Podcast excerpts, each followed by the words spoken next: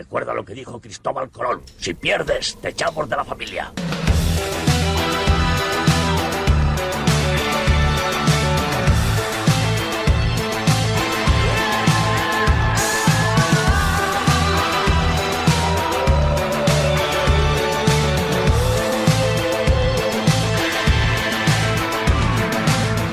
Bienvenidos a Los Dados, el único programa en Radio Uva donde los temas los elige la suerte. Hoy me acompaña misteriosamente la mitad Perfectamente equilibrada. de mis compañeros. Parece que Thanos ha hecho un buen...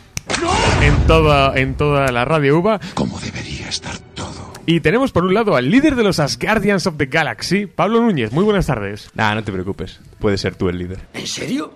¿Me dejas ser el líder? Un O momento. podemos decidirlo peleando. Mm, ¿Con cuchillos o con armas de fuego? Con pistolas. con pistolas. Por cierto, está libre, así que si hay alguna de vosotras que esté interesada, ya lo sabe. Por supuesto, también me acompaña el editor de gags digno de APM y de Los Simpson, Guillermo Bravo. Muy buenas tardes. Mm, Muy buenas tardes, chicos. ¿Qué tal? Pues a ver si con esto me labro un futuro y puedo agarrarme de aquí de una puñetera vez. ¿Cómo me recuerda a mí antes de que el peso del mundo machacara mi espíritu? Porque este programa se vaina a pique. Ah. No, lo conseguiremos resucitar en Netflix. con todo el casting cambiado. Y lo que yo había predicho sucedió. Como siempre, antes de empezar cada programa, me gusta explicar el formato del mismo. Y es que en el programa anterior, según la cara que salga, es el tema en el que, que trataremos en el siguiente. Con la cara número 1, Love is in the Air. La cara número 2, Cine y Series. La 3, Nostalgia y Retro. La 4, La Hora del Hate. La 5, Tal Día como Hoy. Y la 6, Noticias Chorra. En el programa anterior, que desgraciadamente por mm, fallos técnicos, un programa que dirigió Álvaro Nieto muy, muy, muy interesante, Está claro que va a salir algo mal. salió la cara número 2, que es por supuestísimo cine y series. Y hoy vamos a analizar una de esas películas que a mí me parecen joder, independientes, con poco presupuesto, con muchísima pasión, pero que al final nos ha llegado al corazón, también titulada como Avengers Vengadores Endgame. Y dicho todo esto, comenzamos. Me llamaron loco. ¡Aloca tú, calva!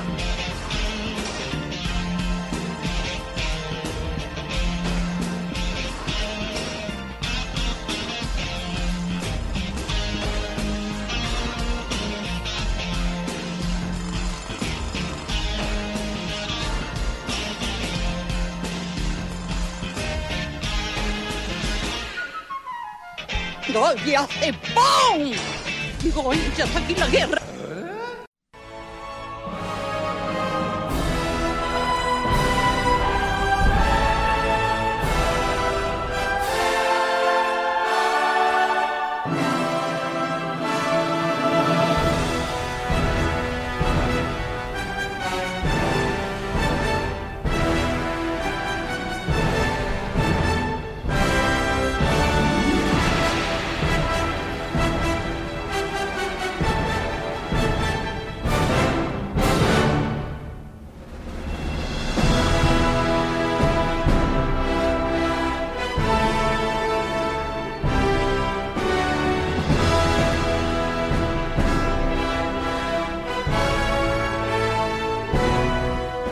Yo no sé a vosotros, pero a mí se me ponen los pelos de punta incluso ahora. Ya está, ya me puedo morir. Se me han caído las bragas y no eso que no llevo gravas. A mí se me ponen los pelos de punta pensando que has dicho antes problemas técnicos en el programa de Nieto. O sea, eso es lo que llamas que entren los geos y nos chapen. Sí. Esa es la versión extendida, Ese Pablo. fue el momento eh, AFI Open Up en España. Que nunca escucharéis. Que nunca escucharéis, creo. Ya lo verás. Bueno, vamos a hablar quizás de una película que puede ser mejor o peor, pero que cierra 10 años de trabajo conjunto con más de 20 películas que realmente han ido construyéndose independientemente de sí mismas, pero que al mismo tiempo han construido esto junto a Infinity War. Y en palabras de Kevin Feige, este productor fantástico que ha dirigido todo como una orquesta sinfónica, cierra lo que él se han llamado la saga del infinito. Quizás es uno de estos eventos más cinematográficos más importantes, más tochos, hablando un poco mal. No voy a decir que quizás de la historia, sino de la historia. Así que yo querría saber un poco vuestras opiniones de, de lo que es la película por un lado y quizás tanto positivo como negativo, porque como acabo de decir, tampoco es una película perfecta, aunque lo sea. Yo tengo un- una serie de críticas. Estamos ya en la sección con spoiler, ¿no? Sí, sí, full spoilers. Bueno, de hecho, ya la propia canción de introducción era un spoiler completo, pero bueno, es uno de los momentos clave de la película que es cuando ya deciden mandarlo todo ahí a paseo y abren mil portales y se invoca la mayor de todas las batallas de todo el universo Marvel. Y ahí me estaba yo temiendo el... Digo, por un momento pensé que iban a hacer El Hobbit. ¿Sabéis a qué me refiero? Una película súper larga, tediosamente larga, y que llegado a cierto punto, cuando ya han construido toda la acción, toda la tensión y van a por fin a empezar las hostias, deciden, no, cortamos y te dejamos la batalla final para la siguiente, para la secuela. que fue un poco lo que hicieron con el material del Hobbit. Pues llega un punto de esta película que no se queda precisamente corta, son tres horitas de peli, con alguna que otra ba- bajón de nivel, pero ya los últimos 40 segundos, o sea, 40 minutos, yo los últimos 40 minutos yo ya estaba pensando, eh, no me hagáis ahora un hobbit, no me cortéis ahora porque no pienso volver a esperar un año o dos años a ver el puñetero final de esta batalla. Y no. Nos ofrecieron la batalla, nos ofrecieron el final, todo, un espectáculo entero de fanservice, de hostias por todos lados del CGI a tope. Y- Pero CGI bien. Sí, un buen CGI. No vamos a hablar de, de malos casos de CGI porque eso paso está Sega, ¿no? Ay, bueno. Enlazado con el, el otro tráiler de la semana. Muy bien. Hay, hay sagas que lo hacen bien y luego está el resto. Hay, saga- hay sagas que acaban bien y, y sagas que no saben por dónde empezar. Ahí la has dado, compañero. ¿Qué os parece la duración de esta película? ¿Creeríais que es corta? ¿Creeríais que habría que hacer una versión reducida? Mm, dale, dale, Pablo, te veo Ah, ahí sí, con ganas. yo, pues fíjate, yo creo que no. Porque fíjate que yo también yo soy muy sensible también en las películas muy largas y me aburro. ¿Porque te haces pis? No, porque, porque lo que hay que hacer es ir preparado y ir al, e ir al baño antes de que empiece la película, que, es algo que no sé cómo la gente todavía no se ha dado cuenta. Porque yo, yo veía gente que se levantaba a mitad de la película y digo, pero. Eh, eh, me acuerdo que se levantaron dos en el clímax. Sí, ¿Qué eh, dices sí. tú? ¿Qué dices tú? Oye, colega, no, O sea, siéntate. no te aguantas un 10 minutos más. ¿Tengo que levantarme? No. Bueno, ¿Siguen haciendo en los cines esto de parar la peli? O sea, yo me acuerdo hace un par de años que en una de estas Spider-Man decidieron cortar 10 minutos para pausa para el servicio. ¿Lo siguen haciendo hoy en día? No, Pues pero yo diría que no, pero por lo que me han contado hay países de Europa donde debe ser bastante común. Sí, sí. Y, y para mí no, a mí no me pareció que fuera tediosa, la verdad. O sea, yo creo que las tres horas al final están bien, de- están bien llevadas, sobre todo porque no hay relleno. Claro. Que, es, que es lo que pasa, yo creo, con el Hobbit. Y, y mientras no haya relleno, yo no tengo problema con la duración. Si sé que voy a estar siempre prestando atención y que no me vas a aburrir, a mí me da igual que hagas una película de tres horas. El problema es cuando no ocurre ese caso. Me estoy, te estoy mirando a ti, Peter Jackson. y en caso de Endgame, pues a mí la duración, la verdad es que ningún problema. Hmm. Además, ocurre eh, algo que ya comentamos en la temporada pasada con Infinity War y que realmente vuelve a, a colocarse con Endgame. Los hermanos Rousseau, desde el momento en el que les dejaron dirigir El Soldado de Invierno, como que tenían una cosa muy clara que es, nosotros vamos a hacer pelis con ritmo, con timing, que no van a perder ni un minuto, no podemos meter relleno. La peli dure una hora y media, dos, dure tres, y lo han demostrado película tras película tras película. ¡Prisa! ¡No hay tiempo para explicaciones! Creo que es quizás además los que más películas de Marvel en este caso han dirigido y creo que se ve una evolución constante hacia mejorar realmente. He dicho que no hay tiempo para explicaciones y lo mantengo. Mm, sí que es cierto que lo hablaba con, con Pablo a, a nada más salir, que hicieron algo que a mí me pareció inteligentísimo. Tú tienes el Soldado de Invierno, Civil War, Infinity War, que es acción por un tubo sin parar, y eso está muy bien. Y lo que hacen con Endgame es no darle la vuelta a hacerlo más pausado, que lo hacen, sino que primero hacen, uno, sí, ritmo más pausado, empezando con un callejón sin salida, un, sí, sí, que me he cargado las gemas, hasta aquí, hasta luego, y además se cargan a Thanos. Está muerta. O sea, hay un callejón totalmente sin salida a nivel argumental que tú dices, ¡Vamos a palmar! Vale, y bueno, ¿y ahora qué? Venga, ¿qué coño va a pasar? Dime. Y de repente, nuevamente convierte en una película que podía haber sido Infinity War 2, un derroche de energía y de, de luchas y todo esto, en una película de robos. Porque es lo suyo. Realmente, más de la mitad de la peli es un robo. Porque es un ladrón. Fantásticamente hecho, pero un robo. Hombre, al final sí que dan un poco de concesión a Infinity War 2 en la Claro. última escena. Sí, sí, por supuesto. Pero sí que es verdad que tienes razón que el resto de la película casi recuerda un poco a Ant-Man. Más, bueno, Ant-Man y la avispa recuerda muchísimo porque ¿quién iba a decir que iba a ser la película más importante para, para ver en Resulta que Internet tenía razón, ¿no? Al final Atman tenía la clave para vencer a Thanos. y no y como la forma que y estamos no como pensando. decían en internet. Sí, Ant-Man, película muy infravalorada, ya hablaremos de eso en la segunda parte del programa. Y, que la verdad es que, es que me gustó el hecho, como bien dices, de que no fuera Infinity War 2 y que se te vean un poco a romper con los esquemas. Eh, sobre todo en plan cosas casi sacrílegas. Sacridelicioso. Porque yo recuerdo, recuerdo eh, los gritos de- del cine cuando aparece Thor ¿Por qué? Porque lo soy. por primera vez después de, de estos cinco años. Recuerdo esos gritos de decepción. Sí, sí, gente. sí. De hecho, de hecho, Guillermo tiene un comentario muy bueno a raíz de un poco de Os eso. quejáis de este Thor, pero ¿sabes la cantidad de gente que ha salvado para Halloween, carnavales y todo esto? Ahora Sí, tienen sí. un disfraz. Pero, pero yo quiero eh, meterme un poco con tu argumento ahí. ¡Has activado mi carta trampa! Sí, sí, tú ya no tienes que tener los abdominales y los pectorales más atractivos de todo Hollywood. Vuelto a la estética vikinga De clásica. acuerdo, sí, sí. Pero el pelazo, la barbaza y los pedazos de brazos que conserva, aún así eso se los tienes que currar. Y por esa razón le quiero. Y encima luego en la última escena como que se embute ahí en su armadura Claro. y ya como que le desaparece todo. Se redistribuye su peso. Pero luego sigue siendo el gran Lebowski igualmente.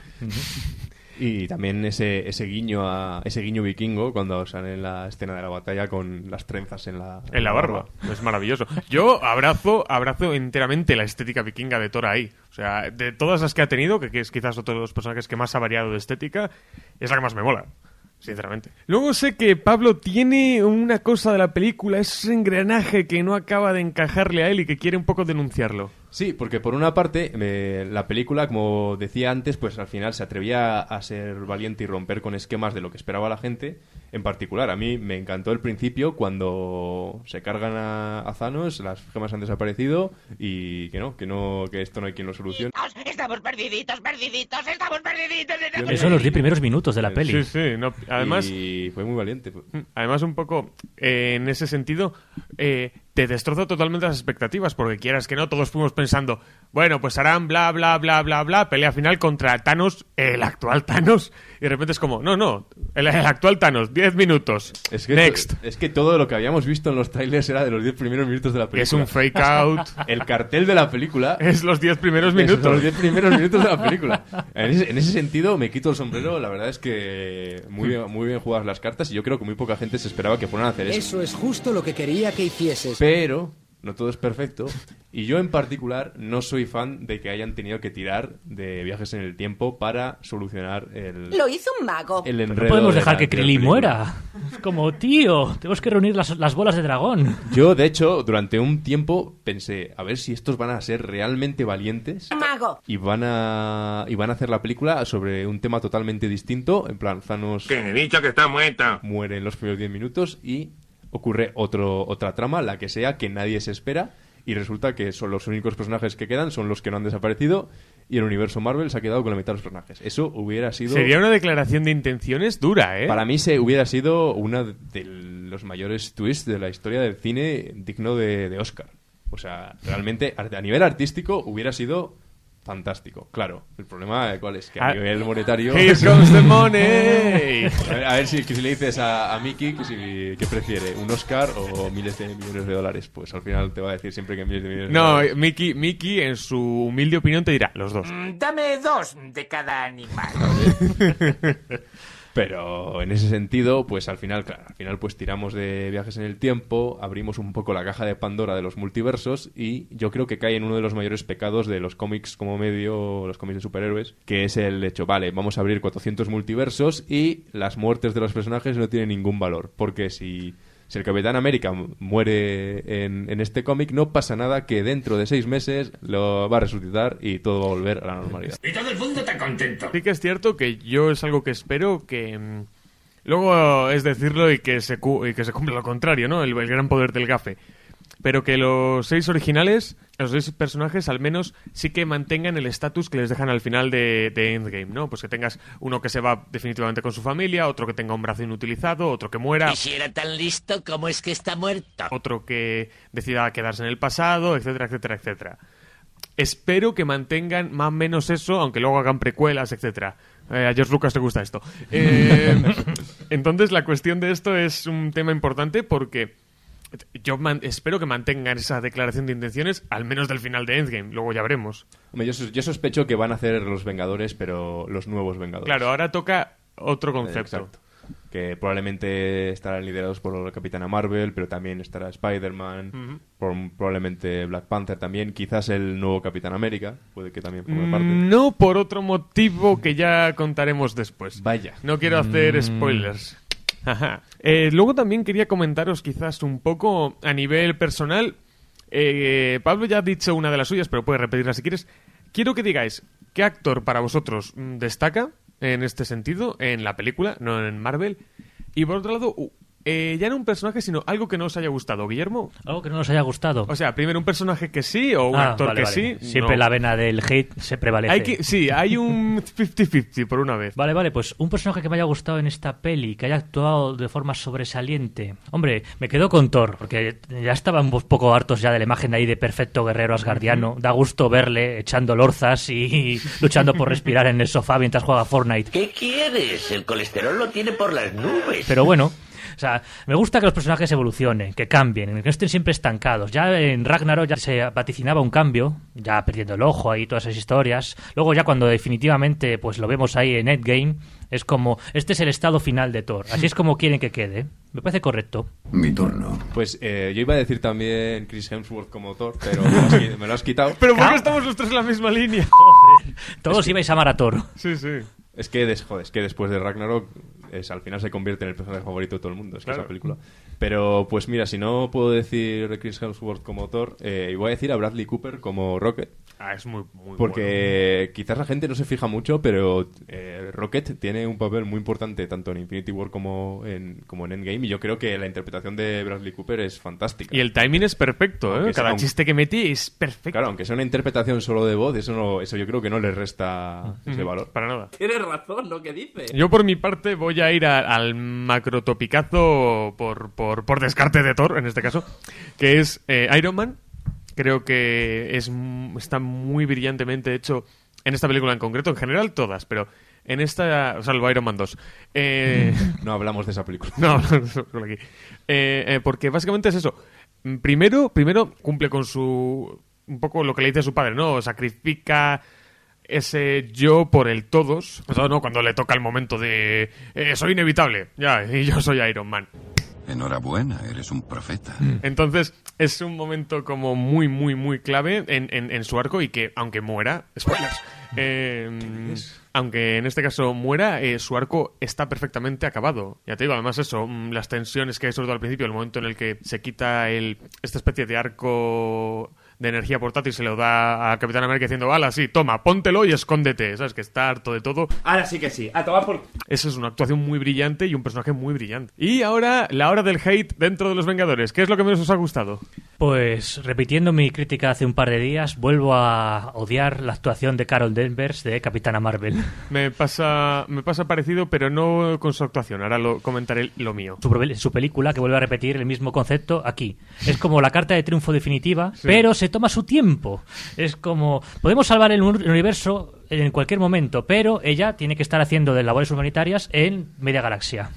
Y hasta que la película no la demanda ya por fin, que sí, algo hace una entrada fascinante, espectacular. Está, está muy bien la entrada. decide cargarse esa pedazo nave de un plumazo, pero había hecho falta que te tomaras tanto tiempo en salir, hija mía. ¿No podías habernos ayudado antes de que toda esta mierda nos llegara al cuello? Yo, yo pienso exactamente lo mismo que has dicho. Pues espero que no me arruine lo mío, porque entonces no, ya... no. Pero, pero hay otra escena en particular que ahora comentaré. Eh, pero sí, es la. Vale, sí, muy bonita, muy buena la entrada y tal, pero un poco, un poco Deus Ex Máquina, yo creo. Y, y segundo, es lo mismo. ¿Por, por, por- por qué te has tenido que ir? O sea, ¿qué, qué es lo que te necesitaba tanto el universo que no podías estar justo cuando más te necesitaban, que tienes que venir en el último momento? Es que nadie piensa en los niños. Ese es el- lo que le pasa a Capitana Marvel todo el rato en la cabeza. Pues- Madre- pues madre yo-. Y, y bueno. Y, Dale, dale. y hay una escena que es que, que veo que tiene buenas intenciones. En, la- en la batalla, en la batalla final, esta escena en la cual como que todas las superheroínas de Marvel se juntan en, en un momento determinado y empiezan Mm. bueno, a luchar todas juntas. Vengadoras, júntense, ¿no? Que, que me parece la, que la idea en sí es buena. Querían mostrar un poco ¿no? el, poder, El- el poder de la mujer cuando, cuando, se, cuando se unen entre ellas. Excepto Mantis. Excepto Mantis, que no cuenta al parecer. Ah. Eh, y y la, la intención es buena, pero el- hay un problema muy grave. Que es que la mayoría de estos personajes no se conocen. No saben quiénes son. ¿Cómo no hasta ahora? Es, es- es la primera vez que, que, que se- que- que Interactúan, sí. interactúan y parece que son amigas de toda la vida. Y así no- es- es- a mí es lo que me. Así hizo- funciona la mente de la mujer, Me Pablo. hizo un poco decir, uff, que, joder, que ve- veo lo que queríais hacer, pero esta escena hubiera tenido sentido de- dentro de cinco películas si hubierais hecho que estos personajes interactuaran antes entre ellas. sí. Pues yo voy a seguir con esta tónica para, para mejorar un poco nuestra situación. Y es. Hay un momento mm, brutal que es cuando se están pasando el, guan- el nuevo guantelete de- de- del infinito. Entonces lo tiene Capitana Marvel, va a, tira- va a tirarse directamente a la, a la furgoneta de Ant-Man y Thanos se la carga, la furgoneta. Eh, entonces empiezan a pelearse, Thanos se pone el guantelete y va a intentar hacer el chasquido de dedos y ella le empieza a bloquear. Y ves que claramente tiene, en inglés, el upper hand, ¿no? Está, que le está, le está La ma- costando... la mano dominante, Sí, sí. exactamente. Un poco como en los pulsos, etcétera. Y, tú, y yo me, quedo, me quedé durante esos 10, 15 segundos que dura esa parte de decir, no quiero que le gane Capitana Marvel, no porque le gane Capitana Marvel, sino porque hace 10 minutos tenías a los tres eh, Overpower, que son el Capitán América, Thor y Iron Man, que les está costando la vida, y tú le estás pudiendo a Thanos sola. No porque no me guste el personaje, sino porque si le gana a Capitana Marvel, las 20 películas que hay antes no, tiene- no valen para nada. Totalmente de acuerdo. Yo pensé, yo pensé exactamente lo mismo según ocurría. Estaba pensando, por favor, que no sea la Capitana Marvel la que vence a Thanos. ¿Qué hay de malo en eso? Pero, Que sí, sea- pero que- no por el personaje, sino porque a nivel de, de trama, trama, y, de de, trama, sí. y de esto, y del arco argumental, es que no se ha ganado ser la que venza a Thanos. Exactamente. Podían, había muy pocos personajes que podían tener derecho a vencer a Thanos. Sí. Y los más los principales serían Iron Man y el Capitán América. Y al final los tuvieron la decencia de hacer que fuera Iron Man. Y de hecho, el tercer personaje que yo creo que me hubiera, me hubiera parecido muy bien que se cargara a Thanos es Nebula. De hecho, eso Como era de lo, venganza. de lo que quería hablar yo ahora. Joder, me, me estáis leyendo la mente y ¿Pero estoy qué muy está pasando en este programa de hoy? O sea, nos estamos sí. pisando a todos como que hubiéramos estado allí Sí, sí, esto, mente. esto es como lo que acaba de decir Pablo, eh, lo de las mujeres que se- ahora se conocen de toda la vida, pero se conocen desde hace un minuto. Pues esto igual. Quiero hablar de, de Nebula en dos formatos, un poco. El primero, la actriz que la interpreta, Karen Gillan, que es fantástica, que además yo conocía de antes, porque salía en una. cuando hicieron el reboot de Doctor Who, yo lo estuve viendo y salía ella, una fantástica. Y luego, no creo que la hayáis visto, pero ahora me decís que sí, me dejé roto. La película de terror Oculus. No, no, no, no, No, pues es una peli de terror que protagoniza ella junto a otro, que además es una peli como, no de bajo presupuesto como tal, pero sí de muy poco espacio de localizaciones, etcétera, y requiere mucho de actuar bien, realmente. Es una de estas pelis que si- no es tanto efectos y esas cosas, sino actuar muy bien. Y claro, tú tienes Guardianes 1, Guardianes 2 e Infinity War, que es lo- un poco lo que lleva a, a esta actriz a hacer bastante bien su papel, etcétera. Pero de repente aquí en Endgame le dan mucho peso y encima, que es la otra parte que quería comentar, tiene que hacer dos papeles, porque tiene que hacer de Nebula buena y de Nebula mala. Entonces, Soy el Homer Malou. Soy el Homer es muy, a mí me parece de verdad muy fetén, muy fetén. O sea, quizás mm, de actuaciones en esta película la podría poner en el top 5. Sí, yo de hecho personalmente casi hubiera yo hubiera hecho que Iron Man le hubiera dejado a Thanos como en las últimas, en plan vendido y que hubiera sido Nebula la que digamos el toque final, porque yo creo que es el personaje individual que más ha sufrido debido a Thanos. A- a manos de Por Thanos, tanto sí. es el que el que, entre comillas el que más derecho tiene a ser el, el que se lo cargue. Hmm. En ese sentido, pues hubiera igual hubiera estado bien que hubieran Mm, sido Pero a nivel quizás icónico, Iron Man tiene Claro. más el, el- Pero por otra ese parte, papel. si es Iron Man, pues es como más sensación de que se cierra el ciclo, ¿no? Claro. Y luego, mm, quizás también el, el otro tema es que esto también os... eh, ¿Algún cambio que habi- hubierais hecho vosotros? ¿Algo, y ya por rematar esta parte? Yo habría usado un poco menos de... Sé que ha habido partes en las que han tenido que usar prótesis corporales y otras eh, tirar de CGI a, tope. Si os dais cuenta, todos los personajes clave, importantes, han sufrido algún tipo de transformación. Tenemos Iron Man, lo tenemos ahí en las últimas, como se- se ha escapado de planta este hombre, esquelético. Luego tenemos a Capi, totalmente viejuno. Luego, Es un eh, viejoven, de verdad. sí, auténtico viejoven, de hecho. Y Hulk, bueno, Hulk vale que sea un amasijo de CGI, pero la han decidido ahí mezclar... Sí, Hulk no tienes otra forma de hacerle ahora mismo. Sí, Es que se ha quedado ya verde para siempre y manco encima. Thor, bueno, Thor, esa barriga de plástico, no sé si será hecha por Pues a mí, no. a mí me parece bastante bien integrada, sinceramente. Debe ser estas que usaron con Austin Power, con lo de... Sí, la... sí, sí. Estas prótesis. No estoy en contra de que maltraten a los personajes, de hecho me encanta que los cambien, pero sí que en algunas situaciones como que canta un poco que es, es que eso es plástico. O sea, vale. Para los niños queda bien, pero para el resto es como, bueno, ahí queda. Yo, bueno, yo al final lo que cambiaría sería... Lo del tiempo. lo de los viajes en el tiempo, cambiarlo a otra alternativa. pero, pero por lo demás yo creo bastante bien, no, no cambiaría nada en particular. Y Excepto yo todo. todo, toda la peli, a, toda la peli a reiniciarla, todas las 20 pelis de hecho. Eh, yo lo que ya has comentado tú Pablo es eh, lo único que cambiaría sería el momento de la aparición de la Capitana Marvel. Pero se toma su tiempo, es muy cruel. O Un poco antes. Eso ya habría sido el, el cambio, porque me sorprende mucho que no la llamen para el plan del robo, que sería lo más lógico. Pero bueno, eso es quizás el... Es que la Capitana Marvel es como un as en tu manga, ¿no? Tienes que Sí, usarlo en el último momento, si no, ella misma se puede haber sacado adelante toda la peli en 15 minutos. Lo cual me hace pensar que no sé qué harán en la segunda parte de Capitana Marvel porque está tan chetada que es que realmente Es que no- a- a la cuestión no ahí tiene nada que la, cuestión ahí es que, frente. yo pienso que ahí tienen que ser luego cada uno hará lo que quiera por supuesto pero tienen que ser bastante más inteligentes y o bien enfrentarla a algo tan tocho que no pueda en su defecto o rebajarla eso ya cada uno cada uno que sea el nuevo parche de actualización de Marvel, Exactamente, reducimos sí. el poder de Capitana. No estaría o, mal, o algo en plan como hacen con Black Panther, que cuando quieren lo chetan y cuando quieren lo deschetan alegremente. Sí, hostia, es bastante cierto. Bueno, para acabar esta primera parte es bastante fetén. Os diría que re- eh, deberíais ir a ver la peli, pero seguramente ya lo hayáis hecho y como... Si, si habéis escuchado este programa sin haberla visto, Mal, os habéis, os habéis comido todo.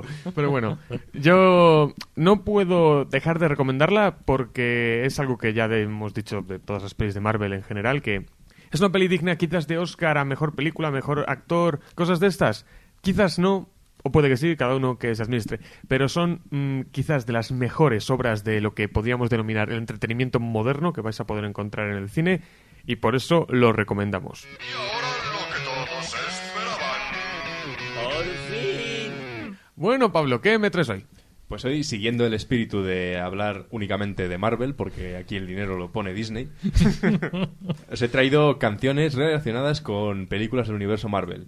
Y la primera de ellas es una canción, eh, una canción mítica de un grupo mítico que escuchamos en Thor Ragnarok. De hecho, la escuchamos dos veces por a falta de Porque la canción mola tanto que se merece. Y además de letra muy pertinente teniendo en cuenta el personaje y la verdad es que una decisión una decisión magnífica el haberla usado en, en la película, que es Immigrant Song de Led Zeppelin. Esta es la obra de un verdadero genio.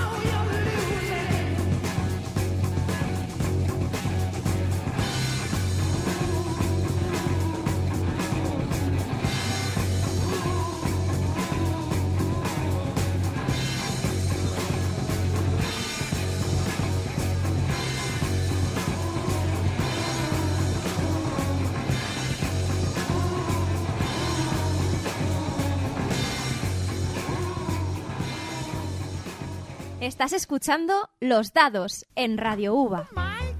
Es el Capitán América. Dar leña a los nazis es su afán principal. Es el Capitán América. Siempre con su escudo resistente y letal.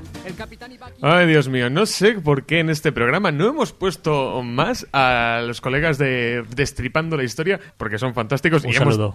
un saludo porque son fantásticos, de verdad. Las canciones son todas canelita en rama, especialmente la del Dios Thor. Bueno, un poco metiendo leña, porque el Capitán América es quizás uno de estos personajes que ya ha acabado su, sus 10 años con Marvel. Yo quiero preguntaros un poco, pues, ¿qué evolución habéis notado en las películas por un lado y cuáles son las que más os han gustado? Sobre el Capitán América. Sí, sí, exactamente, que es bastante complicado. Hombre, la evolución del Capitán América al final No, es... no, le- le- que lo que queráis. eh. Faltaría. Vaya. Vaya. Eh, ¿Qué evolución he notado? Pues yo he notado que las películas por lo general han ido subiendo de nivel, yo creo. Hmm. Las más flojas son casi todas del principio. Y tengo una opinión impopular, que es que a mí las películas de los Vengadores, la primera y la segunda, nunca han sido mis favoritas de, de Marvel. Bueno, la segunda de, de casi nadie. Sí, pero la primera que la gente la tiene ensalzada, a mí no me parece nada del otro mundo, sinceramente. Para mí las mejores películas de los Vengadores son estas dos últimas. Y de, además con diferencia. Y en cuanto a, a las películas, mis películas favoritas de, de Marvel, pues yo creo que al final el Capitán América se lleva la, se lleva la, la Tiene- palma. tiene la mejor Porque- trilogía. Sí, eh, para mí la mejor película de todas es Civil War. La, Normal. la segunda mejor película es El Soldado de Invierno. ¿A los hermanos rusos les gusta esto? La tercera sería Thor Ragnarok. Buah, eso es un espectáculo. Eh, la cuarta, esto ya es más personal, quizás porque me gusta el personaje, es la Spider-Man Homecoming.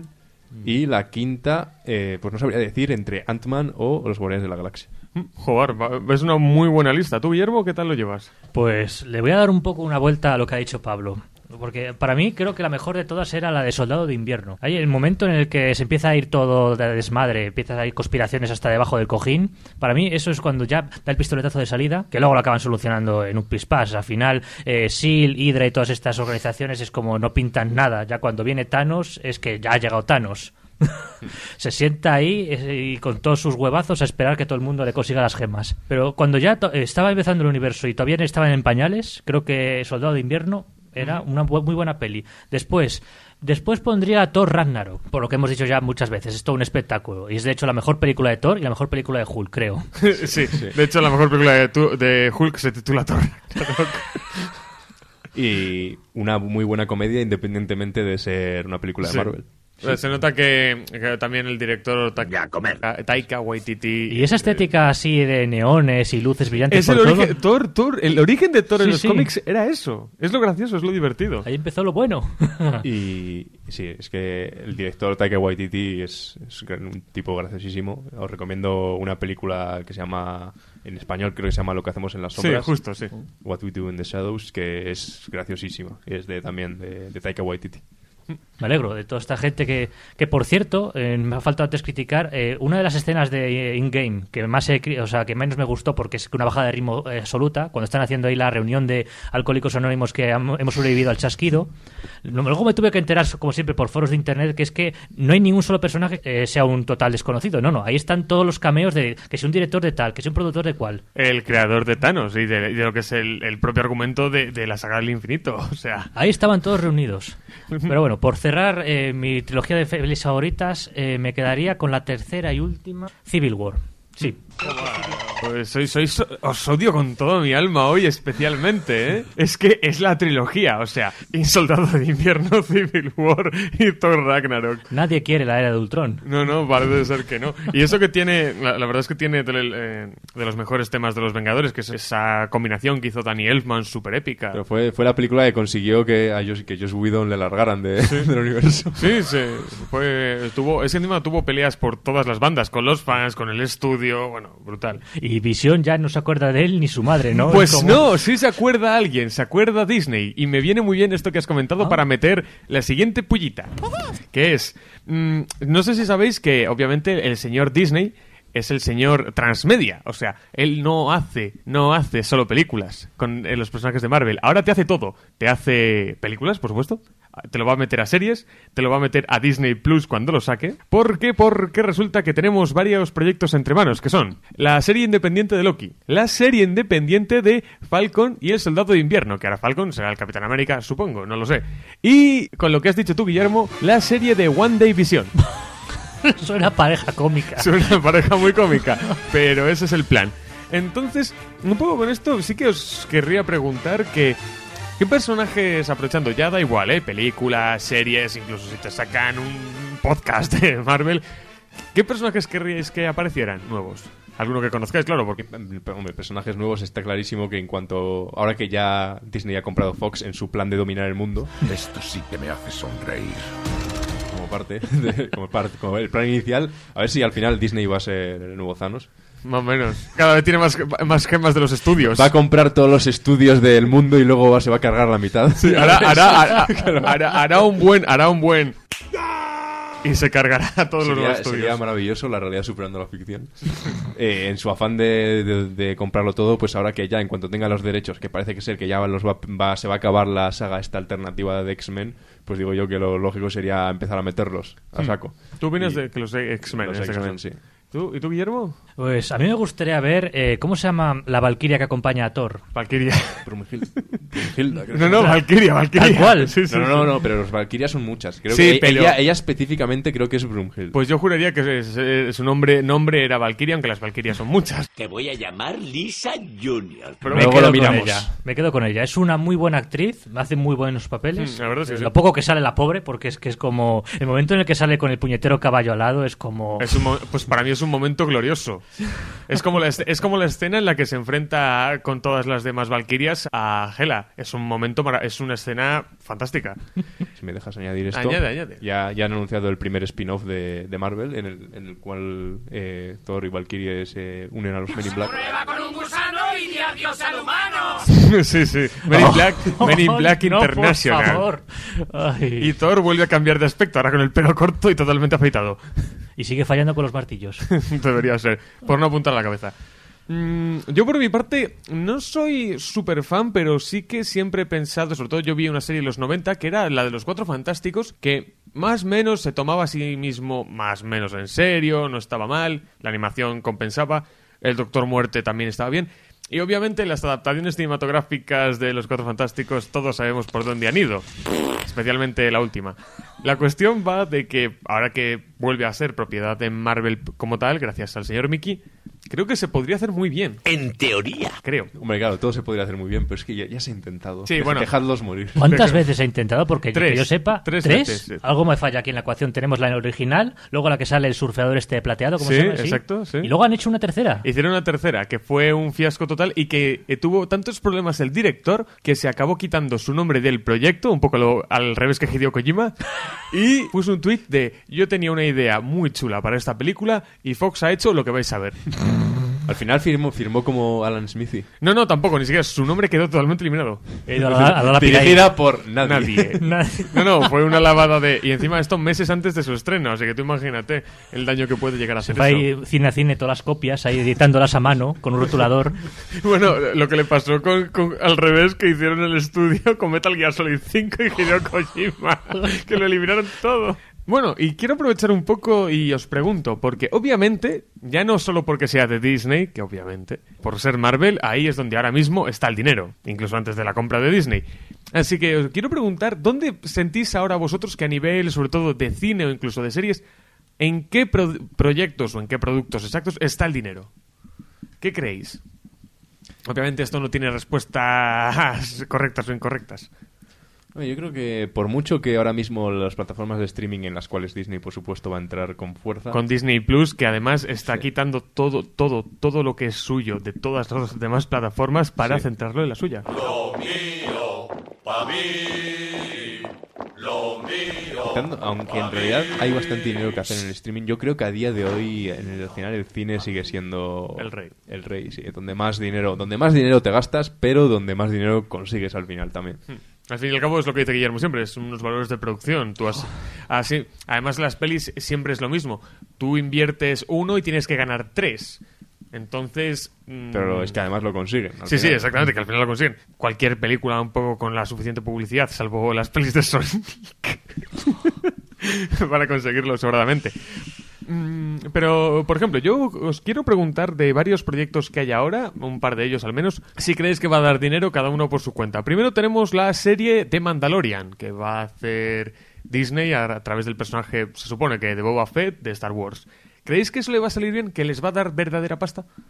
Yo creo que no. Yo creo que Star Wars ahora mismo está en un punto bajo comparado con Marvel.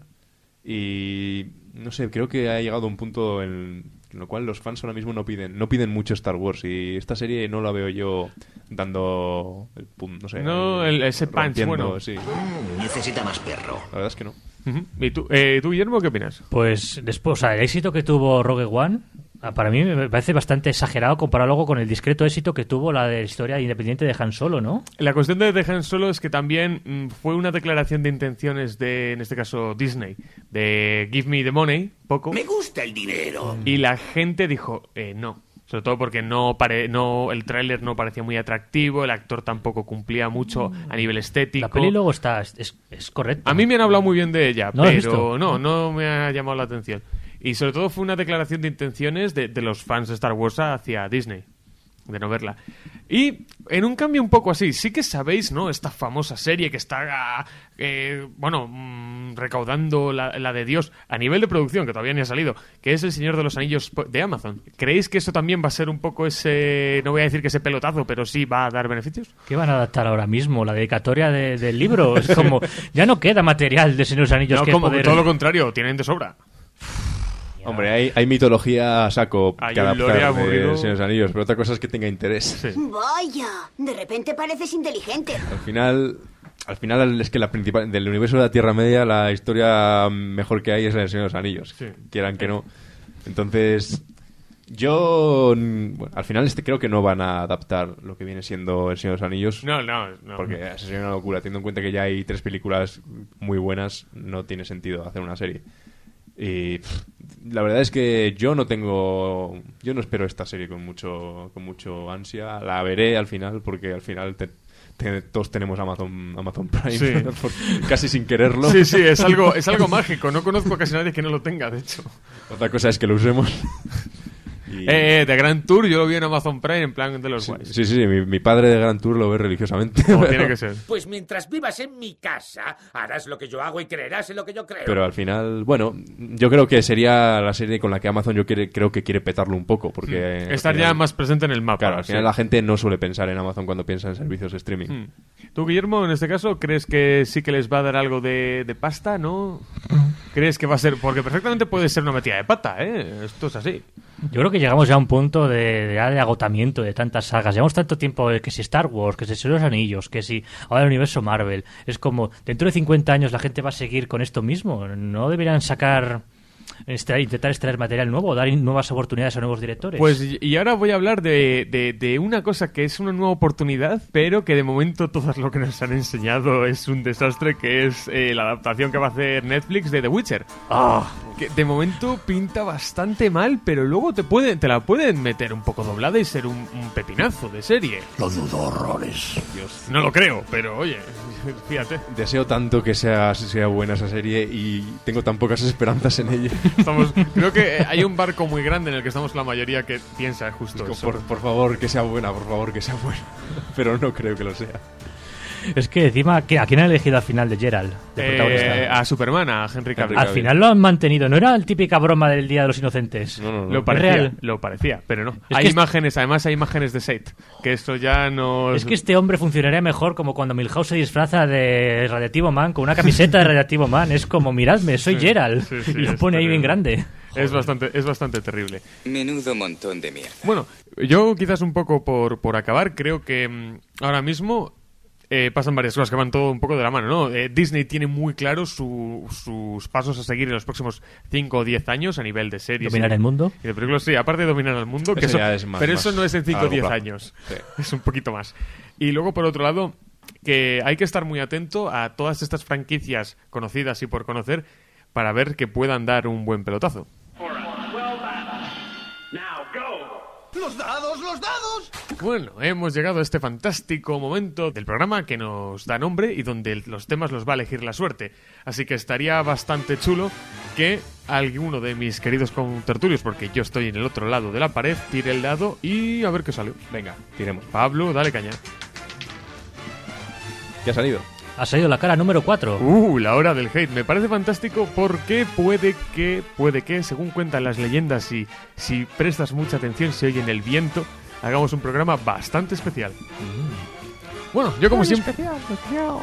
Yo sobre todo quiero agradecer, por supuestísimo, a mis contertulios, sin los cuales este programa sería posible, pero no sería ni la mitad de divertido. Guillermo, muchísimas gracias por venir. Muchas gracias a vosotros.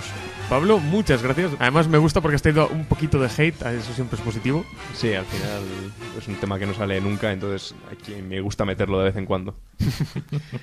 Y como siempre, a nuestros queridos oyentes, esperamos que os haya gustado y recordad que tenéis una cita aquí con nosotros en el próximo programa de Los Dados, aquí en Radio UBA. Ahora os dejamos con All the Stars de Kendrick Lamar, Fiat SZA. No voy ni a, a. Cállate, niño. SZA. Rock and roll.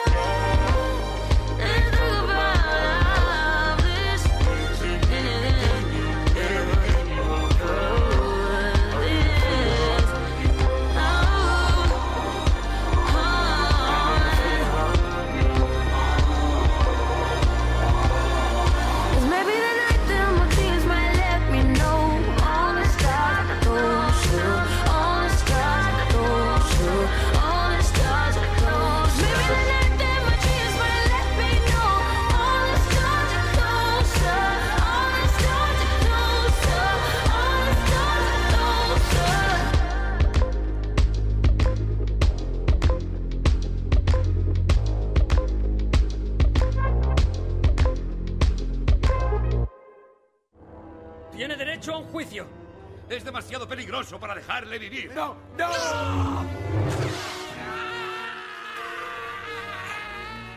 Oh, no, ¿qué he hecho? ¡Sigo vivo, cabrón de mierda! But wait! There's more! Estás escuchando Los Dados en Radio UVA.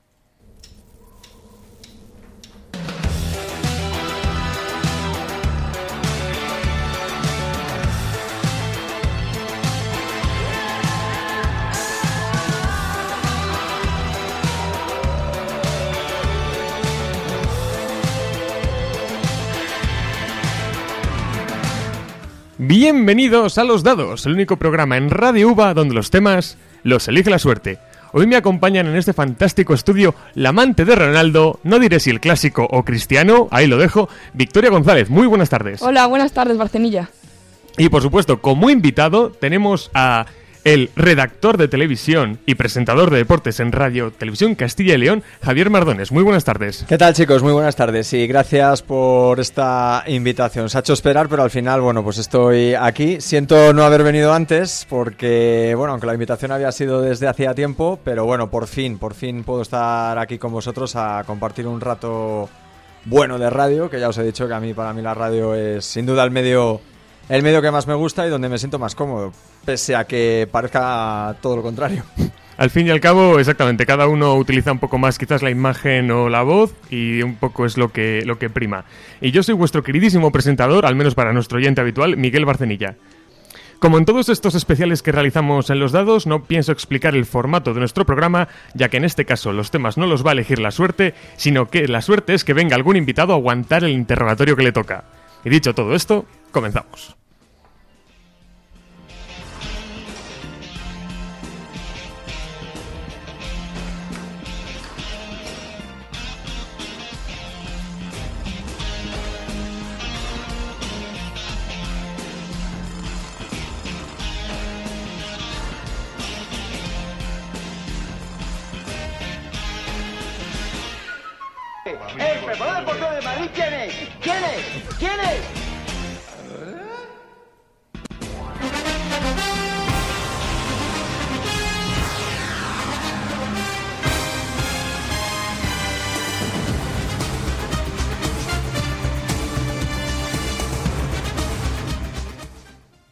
Bueno, en mi caso quiero empezar esta entrevista quizás con esa pregunta que es la, más tópica, pero que muchas veces es la que mejor sirve para empezar cualquier interrogatorio en este caso. ¿En qué momento dices, mi vida no tiene sentido, me voy a dedicar a ser periodista? Joder, pensé que me ibais a hacer la mítica pregunta de cuánto dinero tienes en el banco, macho. Me habéis quedado. Tiempo, tiempo, O- o esa- tiempo, tiempo al tiempo. Como me habéis dicho que era como una especie de resistencia light, digo, pues a lo mejor empezamos por ahí. bueno, nada.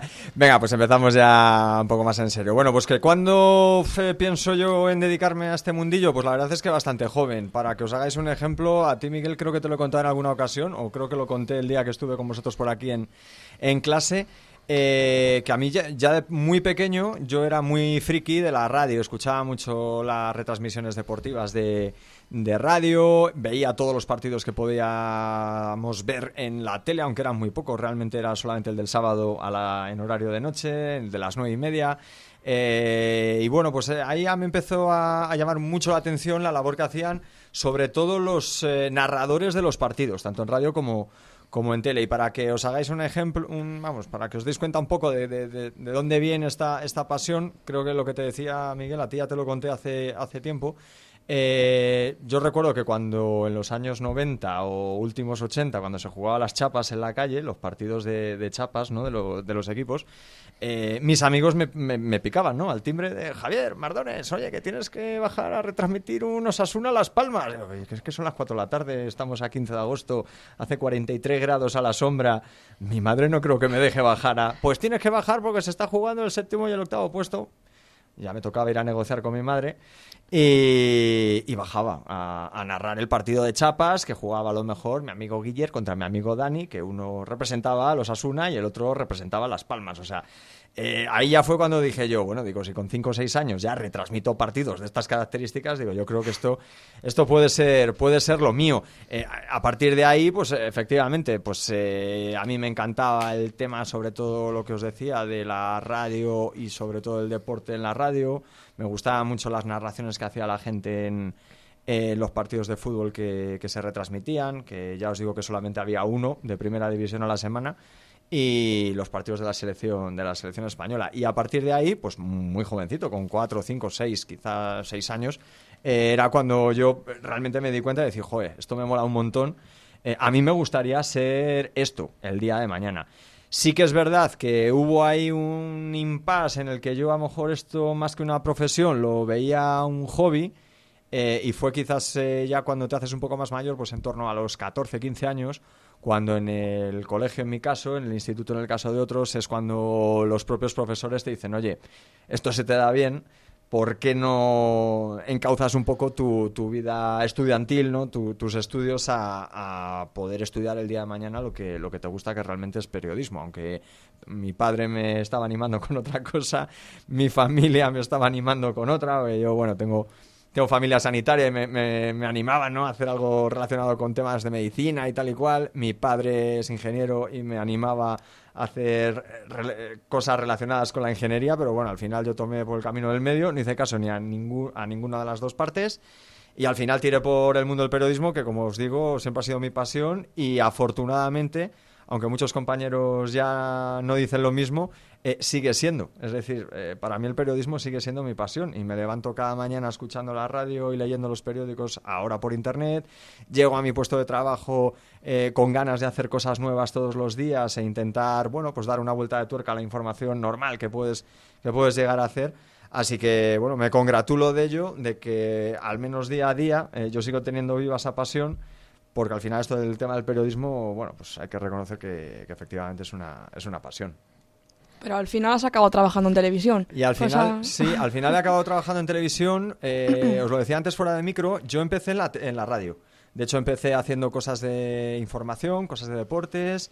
Eh, llegué a tener un programa muy de autor en el que yo podía hablar realmente. Bueno, ahora lo pienso y digo, "Uf, realmente estaba rellenando un par de horas de programación a la cadena para la que trabajaba.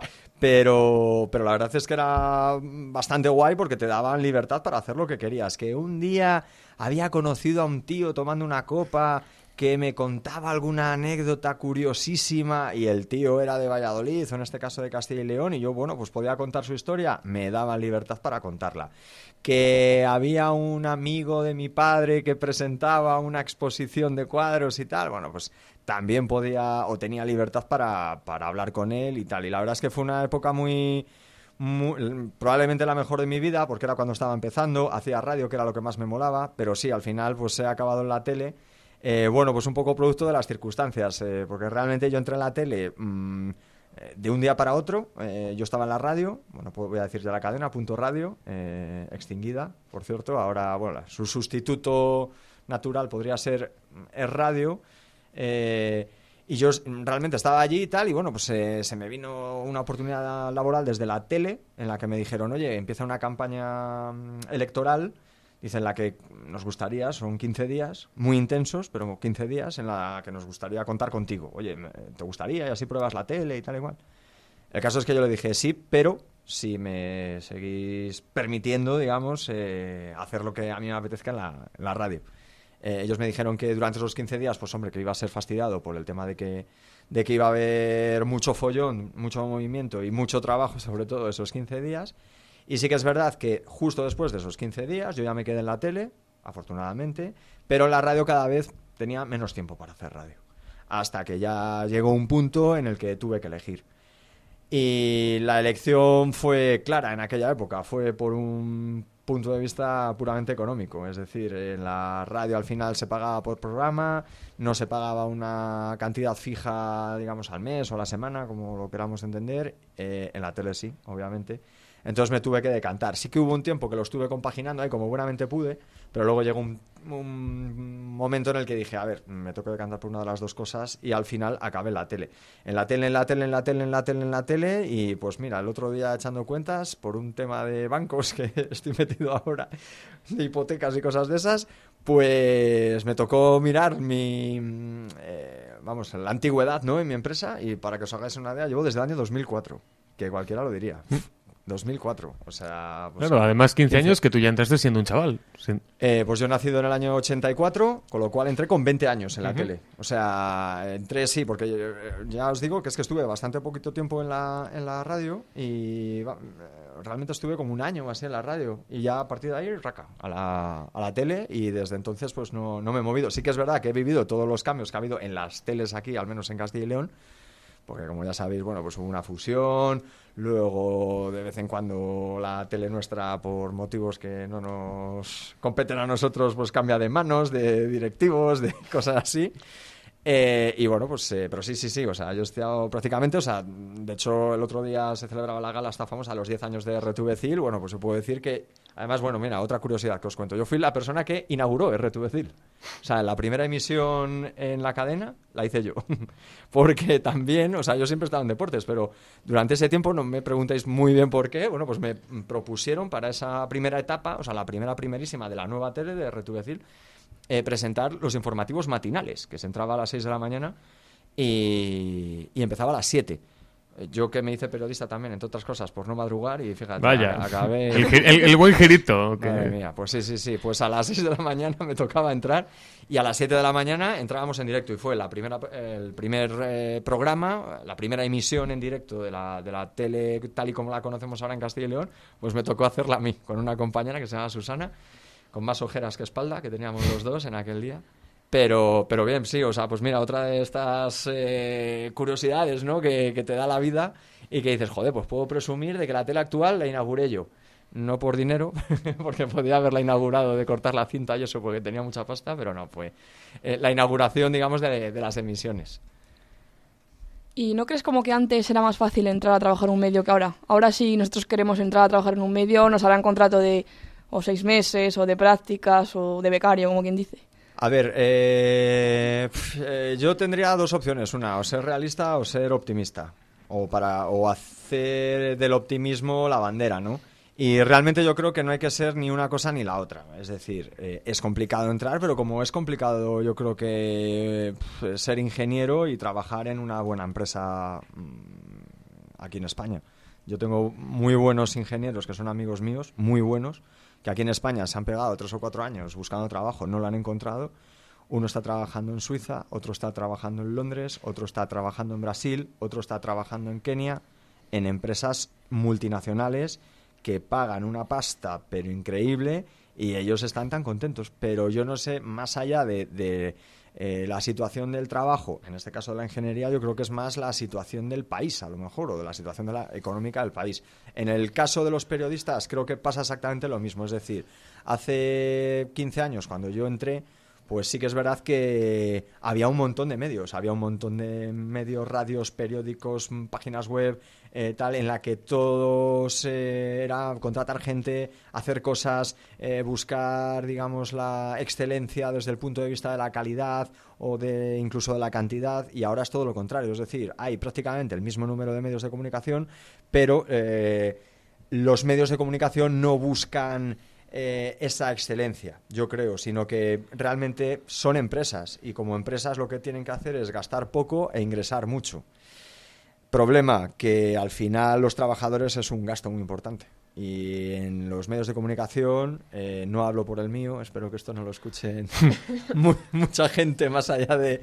Pero bueno, eh, es lo que digo, o al final, y hablando ya en claro, eh, mi empresa hace lo mismo, es decir, son empresas. Es decir, si tú, tienes, vas a seguir ganando la misma pasta, en este caso la misma pasta que te da la Junta de Castilla y León o que te dan las diferentes diputaciones o que te dan las propias empresas. Es decir, Renault se anuncia, Iberdrola se anuncia, Endesa se anuncia, eh, Supermercados Día se anuncia, pero si tú vas a recibir el mismo número de dinero, eh, tengas 40 trabajadores, que tengas 30, pues ahí es donde viene el problema. A lo mejor es preferible o la empresa prefiere eh, tener solo 30 a tener 40. En vuestro caso, pues sí, está más complicado que hace unos años. ¿Por qué? Porque ahora los medios de comunicación se han dado cuenta de esa circunstancia. Es decir, mm, total, si para hacer lo mismo me lo pueden hacer 30 que 40.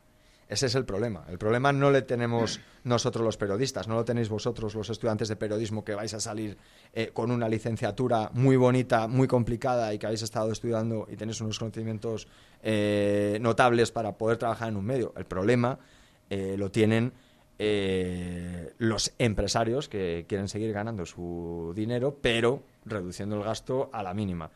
Claro, al final un medio de comunicación, en una radio, los micros les tienes que tener, la mesa de sonido la tienes que tener, los ordenadores les tienes que tener, pero si la información en vez de con cinco tíos lo puedes hacer con tres, pues a lo mejor la bronca no es para la situación, sino a lo mejor la bronca o el malestar tendría que ser de nosotros para con ellos. Lo que pasa es que, claro, mm, ellos no lo ven igual, eh, efectivamente. Pero es lo mismo que pasa ahora con el famoso debate de, de, no, porque es que vienen los extranjeros y te quitan el trabajo. Y uf, los extranjeros todos fuera.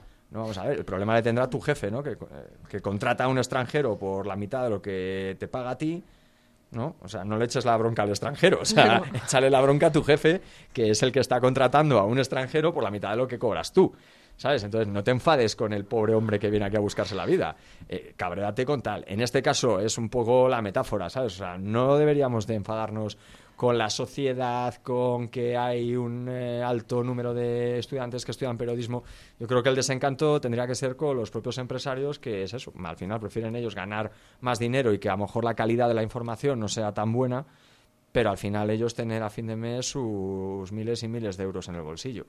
A lo mejor yo creo que ese es más el problema que realmente lo que, lo que pues eso, que haya un número muy alto de, periodistas o tal, porque al final todo el mundo es eh, válido, digamos. O sea, es decir, si no trabajas aquí, pues trabaja en esta otra revista, y si no trabajas en esta revista, pues trabaja en esta radio, y si no en esta otra televisión. El problema es que estamos eh, minimizando los costes, y lo primero que se minimiza es mm, el coste humano, digamos. Esa es, bueno, un poco la, la reflexión Y- que, que quería hacer. Y volviendo y continuando un poco quizás con, con esa parte de, de tu carrera, yo sí que te quería preguntar que eh, ¿cuál ha sido quizás uno de esos momentos más raros, más extraños eh, a los que te has tenido que enfrentar? Mm, Un poco quizás sobre todo a nivel televisivo que es más evidente porque en radio, bueno, puedes intentar colarla mejor, podríamos decir, pero en televisión tú estás frente a la cámara. Si una conexión te falla o si un periodista que tú estás contactando en directo no te está escuchando, eh, ¿te ha pasado a ti algo de ese estilo? Pues te diría que todos los días. O sea, aunque vosotros, aunque, vosotros no lo veáis, eh, todos los días pasan cosas. Eh, hay algunas más gordas y otras menos gordas, pero todos los días y en todos los informativos y en todos los programas que vosotros veáis, y no os hablo solamente de la tele mía, sino en cualquier tele nacional o, tal, pasan cosas. El tema es que no se ven.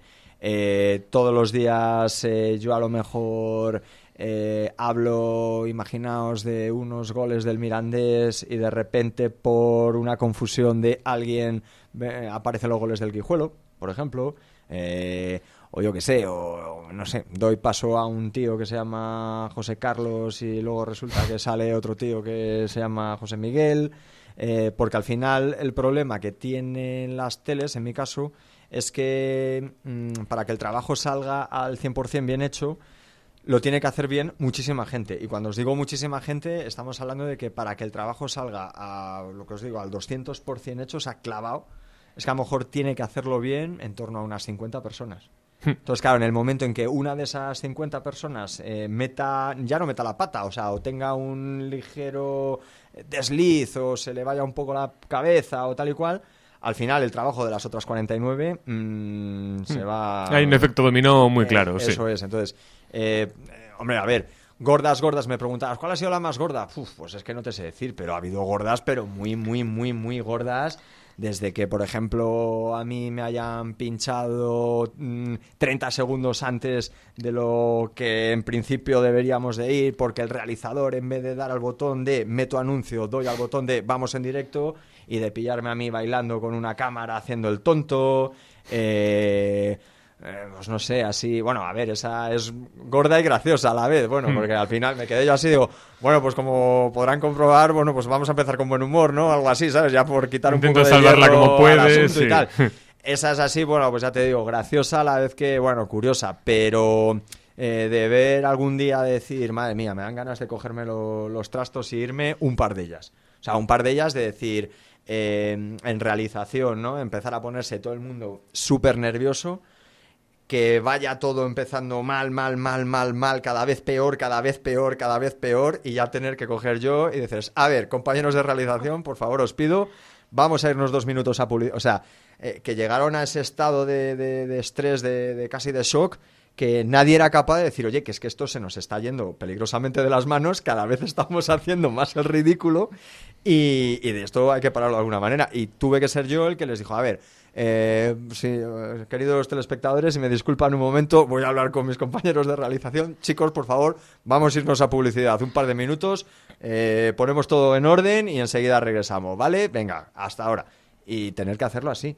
Y claro, o sea, hay una figura en la tele que es la del editor, que es la que eh, la persona que está, eh, bueno, vosotros cuando estuvisteis haciendo las prácticas, no sé si lo llegasteis a ver, que es una persona, bueno, pues que está allí con los realizadores y tal, que es el que va diciendo un poco, bueno, pues esto vamos a prescindir de momento de esta información, vamos a ir con esta otra y tal. Bueno, pues ese día, o sea, llegó, eh, pues eso, o sea, hubo un, una histeria tan colectiva y tan brutal que es que ni el propio editor fue capaz de decir, a ver, señores, que esto se nos ha ido completamente de las manos y nos deberíamos de ir a publicidad. Entonces, bueno, pues de esas así gordas, gordas, un par de ellas. Un par de ellas que eso, que bueno, pues que al final yo el talante que tengo yo sí que es verdad que es todo, bueno, no tomárselo a cachondeo porque eso es eh, un trabajo y no hay que tomárselo a cachondeo, pero eh, pues eso, con cierto talante sí que te lo puedes tomar con mejor humor o con peor humor. Pero sí que tengo compañeros de en directo echar unas broncas brutales a los compañeros. Hmm. Porque yo, por ejemplo, sí que tengo, soy de la de la mm, teoría esta de que la, ¿cómo es eso? La ropa sucia se lava en casa, ¿no? Es decir, si tú sí tienes que echar una bronca a un compañero, Hmm. ¿sabes? No puedes hacer un pedrerol de la vida de... Becarios no, ¿eh? Becarios no. Mejor, uno de los mejores momentos de la televisión española. Claro, pues o sea, yo eso, por ejemplo, me han dado ganas, a ver, no con los becarios, obviamente, pero con algún compañero, ¿sabes? De decir, oye, eh, fulano de coplas, tío, céntrate, que es que esto está siendo un puñetero caos. Entonces yo no, yo soy de la teoría esa de, de la- los trapos sucios se lavan en casa, ¿no? Y de, pues eso, decir, no vamos a publicidad y tal, y luego ya cuando acaba decir, oye, ¿qué ha pasado? ¿Qué ha pasado aquí? Que es que, a ver, claro, que al final que pone el careto durante los 10 minutos que ha sido esto, pues un auténtico caos he sido yo. Pero bueno, ya te digo que también es un poco por mi talante y tal, que he sido capaz de solventar situaciones un poco comprometidas. Pero bueno, siempre en mi caso con un poco de sonrisa en la boca, ¿no? Y bueno, pues un poco de cachondeo, ¿sabes? Y quitando hierro al, al momento, ¿no? Para luego efectivamente intentar corregir los errores. También os digo, al final en muchos casos es lo que hablamos, que es que son errores que a lo mejor van pasando poco a poco, pero que realmente no puedes eh, controlarlos. O sea, tú desde tu posición de, de presentador en el plato de televisión es... eh, Ahí tú ya no tienes más, lo puedes, no lo puedes controlar. Y, hombre, eh, pues es lo que os digo, el, el problema es ese, que al final en una tele son muchas las personas que tienen que trabajar para que el producto final salga bien y que en el momento en que una de ellas, pues... pues yo qué sé, eh, meta la pata. O sea, es que además es muy evidente con cosas, yo qué sé, un rótulo. Pues un rótulo, claro, es un, si un tío ha puesto un H donde no corresponde, a lo mejor el, del, el que va lanzando los rótulos, por querer corregir ese rótulo, se pone nervioso, nerviosa. Eh, ya ese que ha intentado corregir y que tenía que salir, imaginaos, en el minuto o segundo 20 de una noticia, en vez de salir en el 20, sale en el 40, con lo cual ya todos van con retraso y claro, ya van todos, absolutamente todos los del informativo con cierto retraso hasta que alguien le diga, oye, que es que, ta-", ¿sabes? Entonces, claro, pues eh, estamos hablando de una letra en un esto que se te ha podido Sí. correr a ti a la hora de rotular previamente eh, esa noticia o, esa información.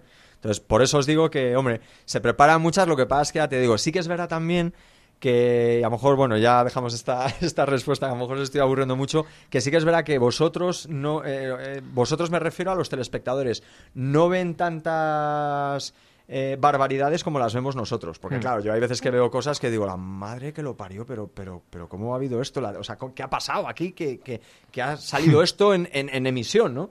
Y a lo mejor yo luego eh, entro por la redacción, jugar, fijar, ¿qué ha pasado? Pues tal, ah, pues no nos hemos dado cuenta. O sea, no nos hemos dado cuenta porque, claro, al final tú lo ves desde dentro, tú sabes lo que ha pasado desde dentro y a lo mejor es eh, dos segundos. Que a lo mejor el espectador no, si no está atento al 200% tampoco se da cuenta de esas determinadas situaciones un poco rocambolescas, ¿no? Pero, pero bueno, el tema es ese, que hay muchas, muy variadas y que aquí tendríamos que tener, bueno, horas y horas para contaros alguna Sí. anécdota de esas de, de tal. Pero bueno, os podéis hacer una idea de que pasa casi de todo, de, de- de casi de todo lo que os podáis imaginar. Incluso, eh, bueno, os iba a contar una, alguna graciosa, lo que pasa es que, bueno, ya te digo, por- rótulos, por ejemplo, por rótulos de, mm, ¿cómo se dice? De, yo he visto dos, eh, que no lo puedo decir, esto sí que no se puede decir por aquí.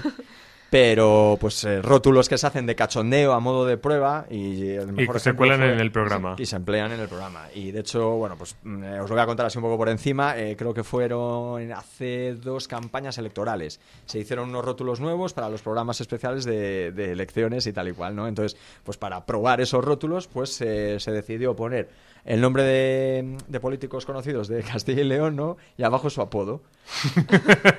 Fulanito de coplas, el no sé cuantitos del PP, menganito de tal, la no sé cuantitos de... Bueno, pues eso. Pues el día del programa gordo de elecciones, Salió. nadie se percató de que esos rótulos no se habían corregido con el apodo y, hombre, no salieron todos, pero salieron los dos o tres primeros hasta que alguien llamó y dijo, pero ¿qué estáis haciendo? Banda de desgraciados y tal. Básicamente, Y era por eso, pues porque se había hecho el cachondeo, o sea, por eso te digo, a mí me pasa pues con una sonrisa. Hubo ahí un caos que, que pues os podéis imaginar. Hubo bastantes responsabilidades porque, claro, pues había hecho en plan de cachondeo, pero imaginaos la que, la que pudo suponer aquello. Pero sí, sí, bueno, ya te digo, bueno, a modo un poco de resumen eso. Mm, cosas de esas que vosotros eh, a lo mejor no veis y que vemos nosotros, muchísimas. Cosas eh, de las que veis vosotros y decís y os lleváis las manos a la cabeza, menos, pero todos los días. Y mira, yo quiero aprovechar un poco lo que es la entrevista en general para una de las preguntas clave, que es, sí que, no sé si sabes que eh, periodismo es la carrera en Valladolid la segunda con más matriculados, justo detrás de medicina. No lo sabía. Pues mira, esta es una información que ahora tienes. Sí, y sí. para que te hagas una, una idea, sobre todo si ahora vamos a imaginar que tienes aquí a todos los matriculados. Y te quiero preguntar, ¿con esta profesión Sí. se gana dinero? No. Ahí. Rotundo. es que, porque además yo, con el, con el, de verdad, con el corazón en el puño y con el máximo respeto, porque, mira, yo no voy a sacarme una carrera en este caso para luego acabar como, como vamos a decir, por ejemplo, un dependiente de supermercado. Repito, el máximo respeto que encima están de cara al público. Pero, para que- eh, sobre todo eso, si dices que no se gana dinero, No, es que es terrible. Además es que es lo que os decía, o sea, no es rotundo, o sea, no se gana pasta. O sea, si te quieres hacer rico, estudia económica, sabe, estudia medicina, que se gana mucho, estudia arquitectura, que también se gana. Mi mujer estudió geografía, es doctora en geografía y gana pasta, porque es profesora, se sacó una oposición. Eh, es que estoy por decirte que cualquiera menos esta. Es- te lo prometo.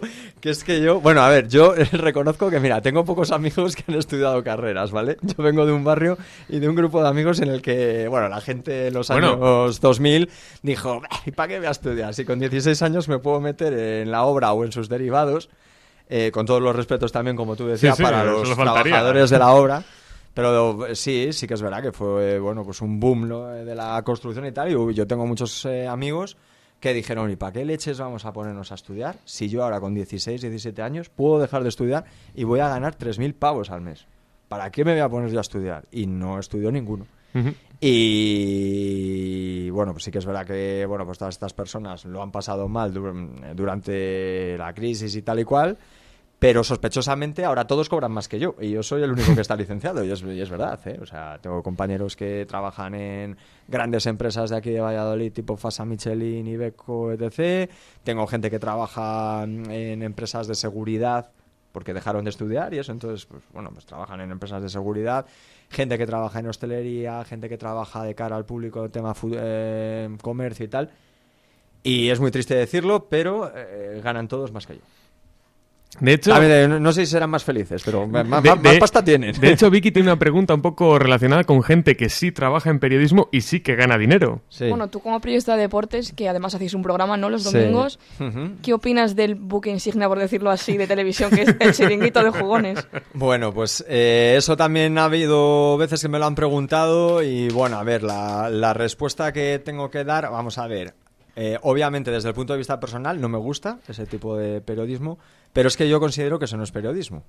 Entonces, claro, entonces, a ver, es una incongruencia. A ver, para, para mí no, no lo considero que sea un programa periodístico. Es decir, y no considero que los profesionales que trabajan allí, eh, que no digo que no sean o, o que lo sean periodistas, pero no hacen labor periodística. No sé si Sí. entendemos la. Yo la- personalmente considero que la gente lo ve por, divertirse. espectáculo, sí. es verdad. Yo al menos si lo veo algunas veces por eso. Mira, la diferencia, eh, yo hay muchas veces que también hago una diferenciación entre los programas del corazón, ¿vale?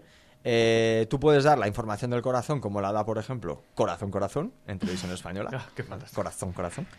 En televisión española, ¿no? Y lo puedes dar como lo da Sálvame. En Corazón Corazón te dan la información, pues este tío ha ido a esta inauguración, se ha encontrado con este, esto es lo que nos ha dicho, pues declaraciones. Esta otra tía, que es cantante, que es famosa, pues mira, ha anunciado su relación con este tío y estaban el otro día en este chiringuito y esto es lo que nos han dicho. Y luego está eh, Sálvame, ¿vale? Sálvame, que es saber quién pega más voces, saber quién dice más mentiras, todo vale, eh, tú te inventas una información relativa al hijo de la que se acuesta con el otro del cuñado y vale. Y al final, pues allí ha ido gente que sin dar eh, absolutamente ninguna noticia veraz, pues sigue allí por los siglos de los siglos y contando sus historias y tal y cual por el show. En el tema del, del chiringuito pasa exactamente lo mismo. Al final, allí hay tíos, cada uno tiene su papel, eh, el uno eh, que canta, el otro que baila, el otro que se tira por el suelo, el otro que hace como que llora, el otro como que dice que es amigo de Ronaldo y me invento las cosas, el otro que tal, ¿sabes? O sea, al final es una especie como de, pues eso, de show relacionado, vamos, un show televisivo, pero con el fútbol como, como trasfondo. O sea, pero que el fútbol es circunstancial, es decir, que Sí, es que sí. hay, hay días que no hay ningún partido y Ah, esta no. gente saca de- se saca de la manga un programa de, de tres horas y tal. Eh, desde el punto de vista televisivo, pues es un programa que está teniendo mucha aceptación, lo ve mucha gente y claro, pues los de la... ¿En qué, en, en qué cadena sale? Que no, no tengo... Mega. En Mega, Mega. bueno, Sí. pues los de Mega que es, eh, creo que son del grupo A3 Media. Del grupo 3 Media. Pues se frotan las manos cada vez que eh, Carglass mete pasta en sus eh, intermedios, cada vez que Danone mete pasta en sus intermedios, cada vez que Vitacol mete pasta en sus intermedios y cada vez que Bwin, Betanwin, Bet365 y 888 meten pasta en sus anuncios. Entonces, al final, eh, pues eso es lo que hablábamos antes. O sea, ¿hasta qué punto ese programa se puede considerar periodismo? Ninguno. Es un programa de televisión, como puede ser pasapalabra o como puede ser tal. Que en este caso ellos se disfracen de periodistas y tal. En el Sálvame también se disfrazan de periodistas. Tengo una exclusiva, tal, no sé qué, no sé cuál. Que es mentira, que no- mis fuentes hablan de fuentes como que fuese Sin aquello- citarlas. Obvia- obviamente, obviamente, porque, claro, si luego... tal- Entonces, bueno, a ver, pues, pues, eh, yo personalmente, hoy, mira, curiosamente estaba viendo, os he dicho que tengo un amigo en Brasil, pues hoy curiosamente me ha- eh, he hablado con ellos. Y, y la mujer, la mujer es búlgara, pero lleva muchos años aquí viviendo, es una de mis mejores amigas también. Y lleva, vamos, que curiosamente me ha llamado hoy y me han preguntado por lo mismo, flipa. Sí. O sea, Es que son nuestras fuentes que no íbamos a confesar, Sí, sí, pues, pero... Pues me ha preguntado precisamente por eso. Dice, joder, dice, estábamos viendo y tal. Dice, y, dice, estos consumen televisión española, o sea, televisión que se hace aquí en España, pues de vez en cuando, gracias al ordenador, internet y tal. Entonces, claro, como el chiringuito allí en Brasil son cinco horas menos, pues Uy. me- menos mal que había apagado el teléfono, ¿eh? De hecho, lo tengo puesto en apagado. ¿Qué cosas? Esto es, esto es eh, ¿cómo es? Lo del chisme del directo, ¿eh? Sí, sí, es, es, es más que terrible. Vaya tela. Bueno, pues es lo que os decía. Y es que curiosamente esta persona me, me ha llamado para decirme, oye, ¿tú ves el chiringuito? Digo, no, por. Y dice, bueno, es que me lo ha puesto mi marido, mi amigo. Y dice, me lo ha puesto mi marido y tal. Y dice, porque lo teníamos aquí. Claro, pues allí en Brasil pues serán, pues eso, las, pues qué te digo, las... eh, pues no sé si son las 6 de la tarde o las 7 de la tarde, una cosa así, porque son 5 horas menos, sí, pues si esto se empieza a emitir a las 12, pues sí, a las 5 o las 6 de la tarde. Y dice, joder, es que lo he estado viendo y tal, y dice, y me he quedado súper flipada, digo, anda, y eso, y dice, porque es que, bueno, dice, eh, has- eh, ¿cómo me ha dicho? Dice, el programa más ridículo de deportes, dice, que he visto en toda mi vida.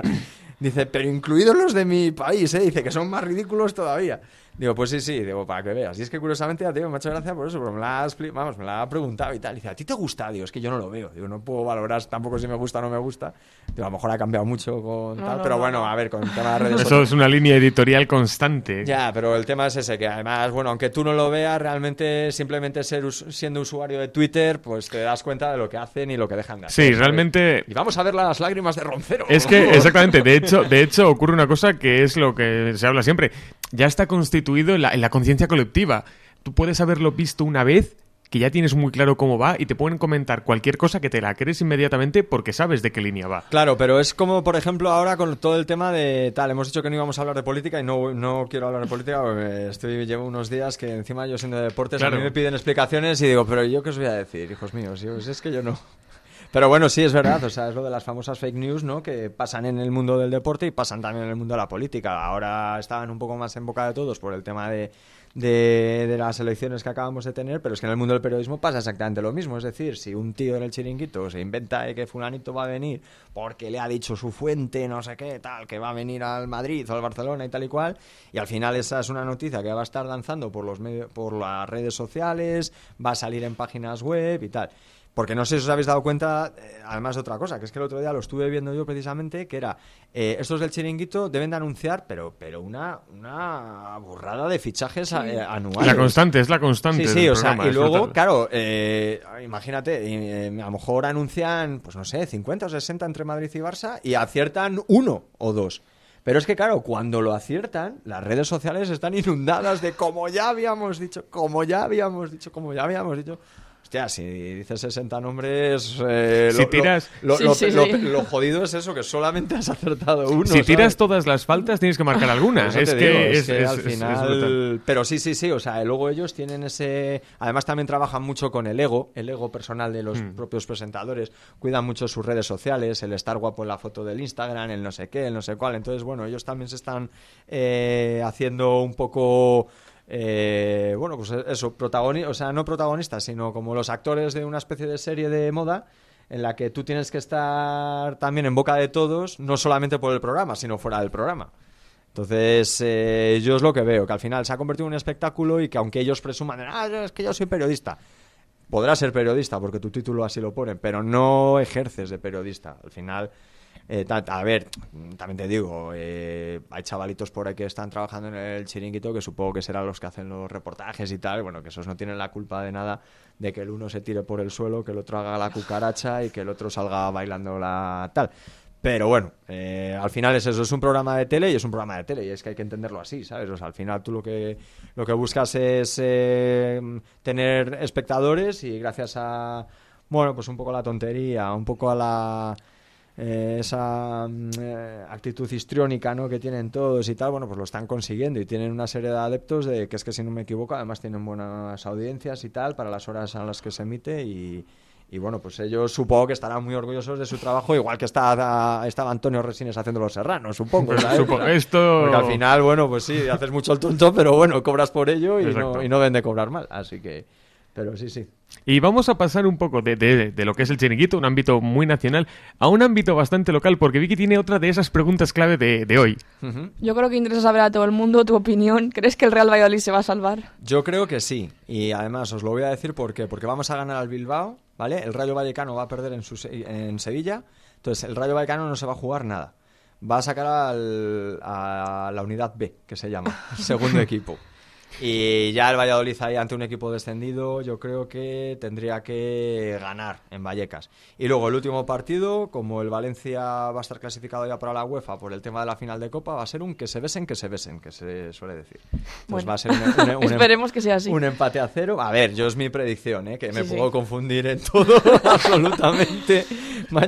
Oja- ojalá que no sea así. nosotros, nosotros no somos el chiringuito, no firmamos con que esto vaya a pasar No, yo- obligatoriamente. No, yo ya te a mí me- yo creo que el Puce la gana al Bilbao, eso fijo, porque además va a haber buen ambiente y tal y cual, y yo creo que la gente en esta ciudad se ha, se ha volcado con el equipo. Que por cierto, mira, ahí también es eh, algo para hacernos reflexionar, que hasta que no se ha visto que el equipo estaba fastidiado, la gente no se ha volcado al 200%, igual que el año pasado, hasta que no vimos que había posibilidades reales de subir a primera, la gente no se volcó con el equipo. Yo creo que eso, más allá de Ronaldos, de Suárez, de eh, Sergios, de tal, al final eh, esa pasión, esa comunión entre la afición y el equipo que ha habido aquí en Valladolid durante un montón de años, un montón de años, yo os hablo de cuando era muy pequeño, que incluso en el Zorrilla en vez de eh, 24.000 cabían 33.000 personas. Eh, cuando se podía ponerse de pie la gente y no había asientos y tal y cual. Y yo recuerdo partidos de- del Valladolid, bueno, pues cuando llegó incluso a clasificarse para la Copa de la UEFA, de ver el estadio a reventar. Y sin embargo aquí, hasta que el Valladolid no se la juega mucho, demasiado, aquí la gente tal. Entonces, yo creo que más allá de que nos mantengamos, de que el equipo descienda y tal, yo creo que esa comunión del público, de la, de la afición con, con el equipo se tendría que mantener todo lo posible, todo lo posible, porque es la única manera, y es que lo estamos viendo, que es que el Valencia, por ejemplo, el Valencia lleva tres años por ahí de travesía en el desierto. Y en el momento en que la afición ha empezado un poco a unirse con el equipo, el equipo ha empezado a ir para arriba. El Betis, todo lo contrario. El Betis el año pasado se clasificó para Europa. Este año no iba mal, con opciones europeas y tal. En el momento en que la afición ha empezado un poco a distanciarse del equipo y tal, el equipo está en picado, en picado. Eh, entonces, a ver, aquí en Valladolid yo creo, yo creo que eso, que pase lo que pase, al menos, o sea, nos tendríamos que dejar eso de Suárez es un no sé qué, Suárez es un no sé cuál, Ronaldo ha venido a esto, ha venido a lo otro, a chupar del bote o van a chupar del bote. Y habría que centrarse eso en el equipo, que al final es el que te representa. Hmm. Ronaldo no representa a Valladolid. A Valladolid lo representa el Real Valladolid. Y Suárez no representa a Valladolid. A Valladolid lo representa el equipo. Los colores e incluso es que estoy por deciros que ni el entrenador ni los jugadores. Al final es el equipo, la entidad. Entonces sí, pero bueno, venga, hay que ser optimistas y yo creo que este... Venga, firmamos un 1-0 contra el Bilbao, ¿vale? Con un gol de penalti de bar, de, ¿eh? de bar, ilegal completamente. que Melero López nos diga, para adelante. Luego eso, en, en Vallecas otro 0-1. Ya está. Y ya está, yo creo que con 6 nos vale, ¿no? Y Sí, el último partido, 1-1. eso, y el último partido, un- eso, que se besen, que se besen, todos muy felices, muy contentos. Y el Valladolid en primera. Y el Valladolid en primera, el Valencia juega a Europa, además el Valencia que venga aquí a, pues eso, aunque se besen, que se besen, porque no les interesa eh, machacarse mucho porque al- a la semana siguiente tienen la final de la Copa, con lo cual, si es que está todo... Está hecho. está hecho, está hecho, está hecho. Mira, eh, eh, lo que querría hacer ahora sería, eh, ya desde, desde este panorama quizás más profesional, quizás a un tema más académico y sobre todo desde lo que es tu propia parte, ¿qué especialización recomiendas? Sobre todo hoy en día, tanto a nivel de periodista como a nivel general, sobre todo ya no tanto para salir aquí con un grado bajo el brazo, sino con qué deberíamos salir aparte del grado para llegar a algún sitio y que más o menos te puedan contratar. Pues fíjate, hasta hace unos seis meses o así, hasta una conversación que he tenido yo con una persona hace unos cuatro o cinco meses, te diría que más allá de periodismo, algo de especialización relacionado con el tema eh, de bodegas, bodegas, vinos, enología, porque es el futuro de Valladolid, es el futuro de Castilla y León. O sea, es lo que más dinero ahora mismo está dando. Vienen chinos, vienen finlandeses, yo lo sé porque mis padres tienen una casa en Sardón, eh, zona de vino. Mi mujer es de Santibáñez de Valcorba, zona de vino. Y es que allí no hay más que, que chinos, japoneses, coreanos, finlandeses, suecos y tal. Todo el mundo invirtiendo pasta en vino. Pero ¿qué pasa? Que el otro, yo estaba muy convencido, de hecho yo no os voy a engañar, hasta hace no mucho estaba pensando en hacer algún tipo de máster relacionado con comunicación de bodegas, eh, comunicación de, no sé, algo relacionado eso con el tema del enoturismo y todo eso. Pero el otro día precisamente estaba hablando con, con una compañera que yo tuve en la, en la tele, que ahora está metida en ese mundillo y tal, y me ha comentado que vuelve a estar de capa caída. O... ¿Que ha sido una burbuja que ha estallado o que se ha desinflado? Pues que eh, no es que haya estallado, yo creo que al final, pues es que aquí en Valladolid el problema que tiene es que hay, pues que os digo, Hay mucha competencia. 300 bodegas, vamos a poner, Hmm. ¿no? Pero de esas 300 bodegas, con posibilidades reales de poder tener un gabinete de prensa, son 50. Al final de esas 50, seguimos restando, eh, al final de esas 50, eh, 25, eh, los responsables de prensa son por... eh, es el hijo de mi amigo, es el cuñado de mi primo, es el favor que tengo que devolver a no sé qué, o directamente como la Junta me ha dado un dinero, o la Diputación me ha dado un dinero, pues tengo que devolver el favor colocando al primo del que a mí me ha dado la subvención. Entonces nos quedan 25, ¿no? Sí, no sé cómo han Más o sido- menos, vamos descartando, es que me he liado. Bueno, pues eso, entonces 25, ¿qué pasa? Pues que al final los primeros 25 que hicieron un máster, o sea, los 25 primeros periodistas eh, con su título bajo el brazo, que han sacado algún tipo de máster y tal, eh, pues están colocados en esas 25 que quedan. Yo era optimista desde el punto de vista que eh, todas estas bodegas van a seguir creciendo eh, desde el punto de vista económico, es decir, que, mm, yo qué sé, Vega Sicilia, Matarromera... eh, Cuatro Rayas y compañía, Todo, claro. claro, va a seguir creciendo, pero el problema es que lo que ya no sé es si van a seguir creciendo eh, los gabinetes de prensa. Pero precisamente por lo que os decía antes, eh, relacionado con el mundo de los medios eh, tradicionales, que es, si tú al final, eh, con dos tíos de prensa, puedes sacar eh, un trabajo, aunque tu producción sea de 20.000 botellas, cuando tú, el día de mañana, eh, produzcas en vez de 20.000 botellas, 50.000 botellas, pues vas a querer que esas dos personas sigan haciendo el mismo trabajo. Entonces ahora hay, hay un eh, pequeño momento desde el punto ese de vista que no sé exactamente si esa es la mejor opción. De- por eso, porque se supone que, a ver, si todo va creciendo en consonancia, se supone que si las bodegas crecen, los gabinetes de prensa deberían de, crecer.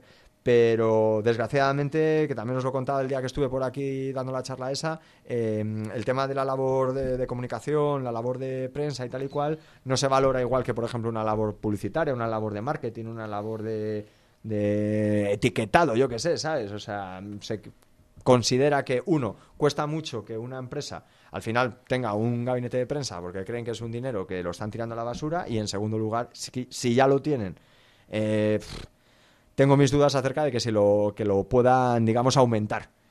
Pero sí. eh, la otra parte, digamos, que ahora donde yo creo que habría que invertir, al menos aquí en Castilla y León, eh, tema rural. O sea, y no solamente desde el punto de vista de los vinos. A ver, los vinos es que es un bombazo, o sea, porque al final eso, hay mucha gente y tal, pero el tema rural también está hay mucha inversión extranjera.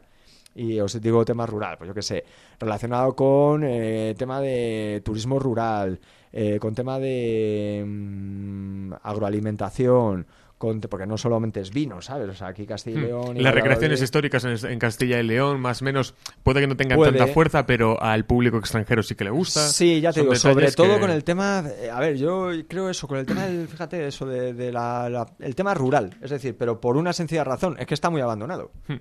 O sea, Lo de el- lo del- los famosos Claro. casos de gente que, de eh, que compra pueblos enteros. Claro, o sea, yo por ejemplo, pues para que os hagáis una idea, yo en verano, cada vez que voy al pueblo, que ya, bueno, es el de mi mujer, pero es como si fuese el mío, pues yo hablo con el alcalde, claro, como el alcalde está él solo, y él solo es el que se lo guisa y se lo come absolutamente todo, pues yo cada vez que voy me pide favores. Pero favores de, de- de todo tipo, ¿sabes? Entonces, yo en muchos casos le he dicho, digo, joder, digo, y tú, macho, que estás metido en la diputación, digo, ¿por qué no creas algo? Es decir, igual que hay mancomunidades para recoger la basura, igual que hay mancomunidades y tal, ¿por qué no hacéis cosas relacionadas con el mundo periodístico? Es decir, ¿por qué no creáis, por ejemplo, un gabinete de prensa para la comunidad, la mancomunidad esta de Pinares, yo qué sé, para que os puedan hacer temas de, por eso, eh, yo qué sé, que hacéis una exposición en no sé qué pueblo, pues que os la, digamos, eh, eh, hagan algo de difusión. Que hacéis eh, un torneo de interpeller de fútbol sala, pues que tengáis ahí un tío que también pues os dé un poco de bombo y tal y cual. Y bueno, por lo que me dijo él, sí que estaban intentando hacer algo parecido. Pero es que es lo que os digo, mm, la gente considera que recoger las basuras es necesario, que obviamente lo es, eh, limpiar las calles es necesario, que obviamente lo es, pero ellos no consideran que, mm, que las cosas que pasan en tu pueblo o en la zona rural en la que tú vives sean conocidas más allá de, de las cuatro calles de tu pueblo, pues eso ya no lo consideran tan importante. Entonces yo creo que lo que nos falta todavía aquí, que por ejemplo lo hay en otros países europeos, es esa cultura. Es esa cultura de, de que las cosas que haces eh, para ponerlas realmente en valor, lo tiene que conocer cuanto más personas mejor. Por eso funcionan también las redes sociales, que al final es una es una reflexión que me acaba de venir a la cabeza. O sea, ¿por qué las redes sociales funcionan tan bien? Porque las, los usuarios piensan que la foto que yo mando en la playa posando súper guapísimo y tal y cual, pues mm, el, el usuario pone en valor, de, fíjate esto, me lo va a ver mucha gente. Y al Hmm. final no deja de ser, pues eso, un, Sí, perio- un periodista aldea, la que aldea global, la aldea global Eso. frente a una parte más Eso es, claro. que al final si lo, lo llevas esa, esa reflexión a la vida cotidiana no es más que, pues si algo es noticiable, que un periodista o un eh, profesional de la comunicación pueda hacer una difusión de esa, de esa noticia.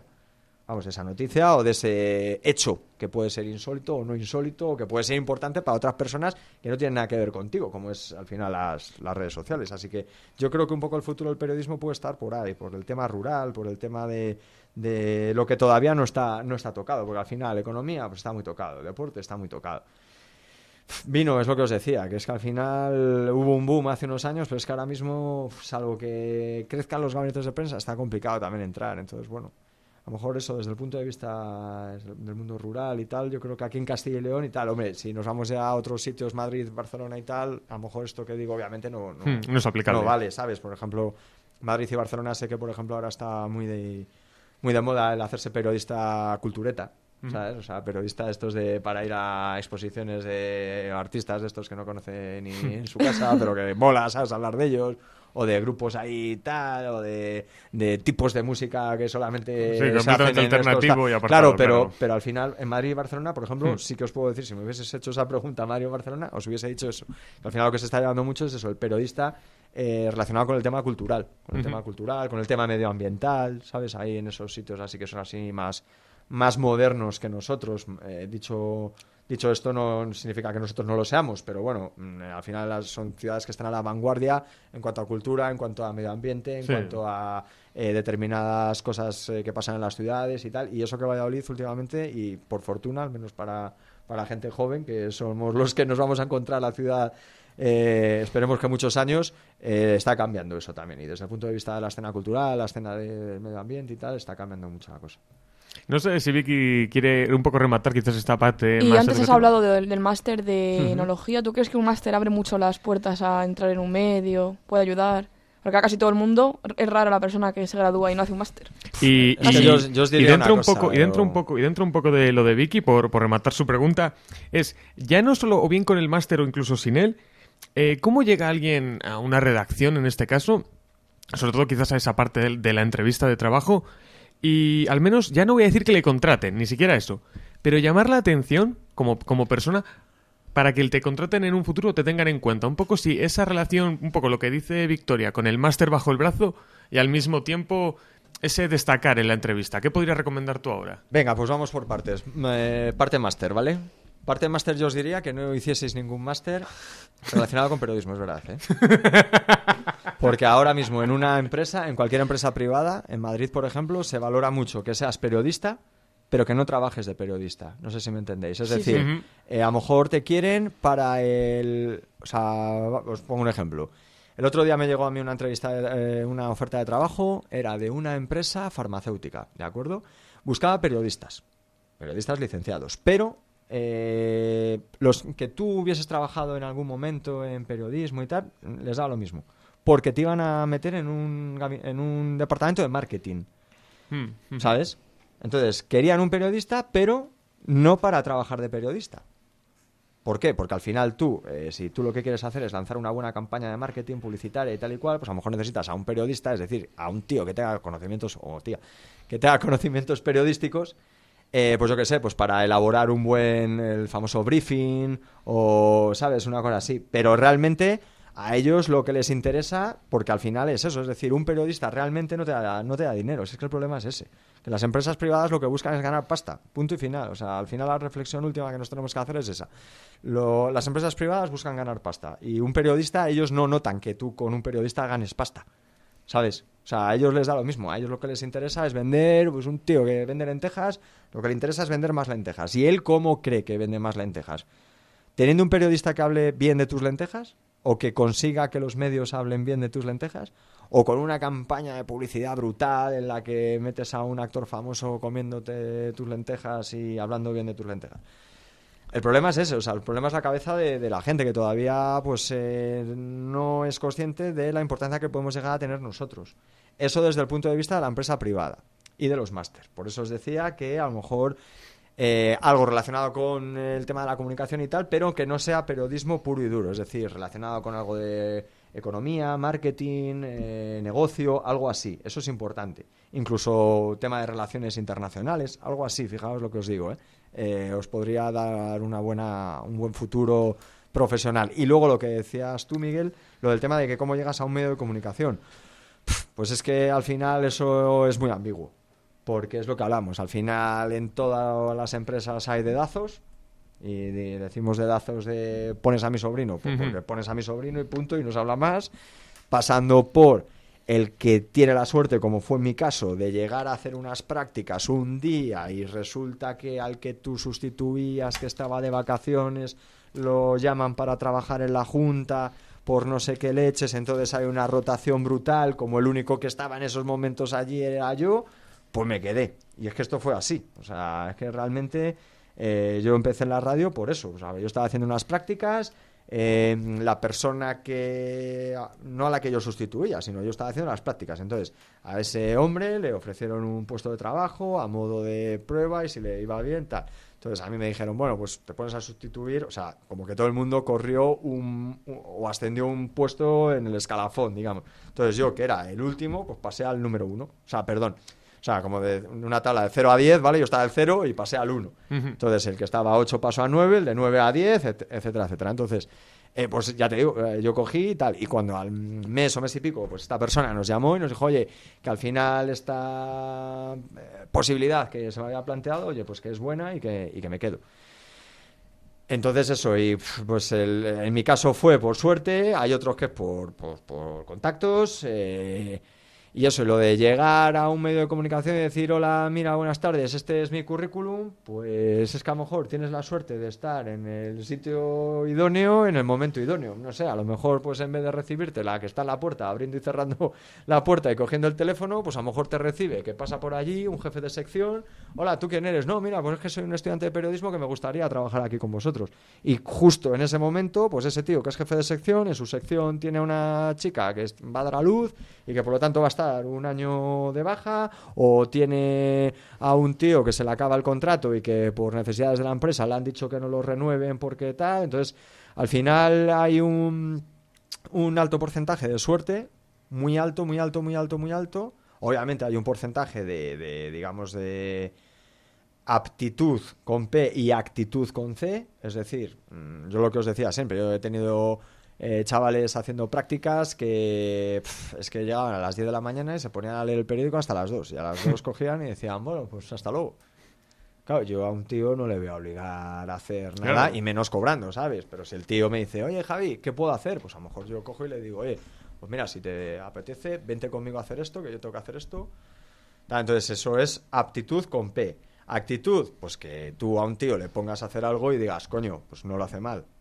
Es mejorable, ¿no? Pero, pero coño, no lo hace mal, ¿sabes? Obviamente, pues, eh, pues eso, pues un, un tío que, que sea cojo, pues no puede ponerse a correr los Claro. 100 metros lisos, o sea, es así.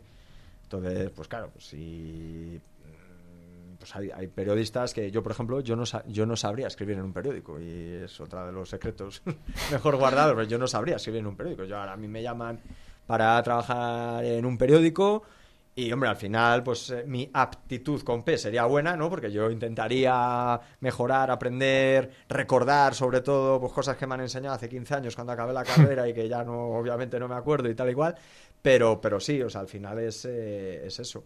Entonces, bueno, pues yo creo que ahí tiene, pues eso, es como la, la mítica tarta del Trivial Pursuit, ¿no? Que tiene seis quesitos, uno es suerte, otro es actitud, otro es aptitud, otro puede ser eh, contactos, es que eso es muy importante, es muy triste decirlo, pero es que es muy importante, o sea, tú tener una persona que te pueda poner en contacto con otra, ya no, te, no contratarte, decir, nada, como este es mi sobrino, me le pongo, no, simplemente pues decir, oye, pues yo tengo un sobrino que, y que a lo mejor pues esa otra persona tenga buena relación con tu tío y tal, Ujú. digo tu tío como te digo tu padre o como tu mejor amigo o como el dentista que te, que te saca las muelas, ¿sabes? O sea, tampoco...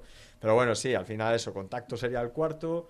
Eh, y bueno, al final yo creo que la quinta sí que podría ser experiencia, al menos en el caso de los que llevamos ya bastante tiempo.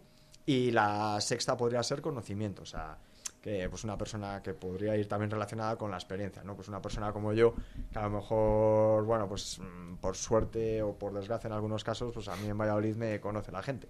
O sea, en Valladolid o incluso yo hay veces que voy a Soria, Ávila y tal y me conoce la gente. Entonces, bueno, pues eso también al final te da, te da algo. Es decir, yo otros trabajos que he tenido eh, eh, paralelos a lo de la tele o que tengo es gracias a la tele, a que me conoce la gente. ¿Sabes? Si no, pues yo probablemente no hubiese trabajado nunca con esta gente del aula o no hubiese trabajado nunca en teledeporte o, o tal. Entonces, bueno, yo creo que es eso, es una mezcla de, de diferentes componentes en los que la suerte tiene mucha, mucha importancia, eso, el, pues la actitud, la aptitud, eh, los contactos, un poco la experiencia y el conocimiento que tenga de ti la gente.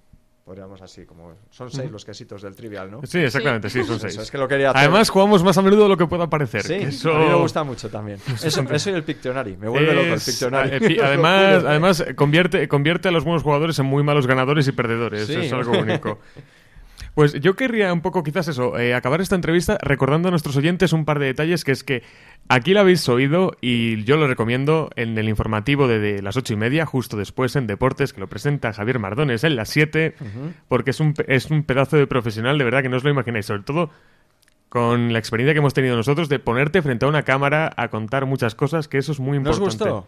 No, no, todo lo contrario. Nos gustó, pero... No, poner- os gustó, me refiero a poneros delante de la cámara. a mí, por lo menos, la única vez que fui a ponerme, justo se fastidió todo, así que no puedo hablar. A mí sí, a mí sí. ¿Te gustó? Sí. Hombre, está guay. Lo que pasa es que sí que es verdad que al principio que a mí la gente me dice, ah, tú te pones nervioso todos los días. Claro. O sea, todos los días, porque al final...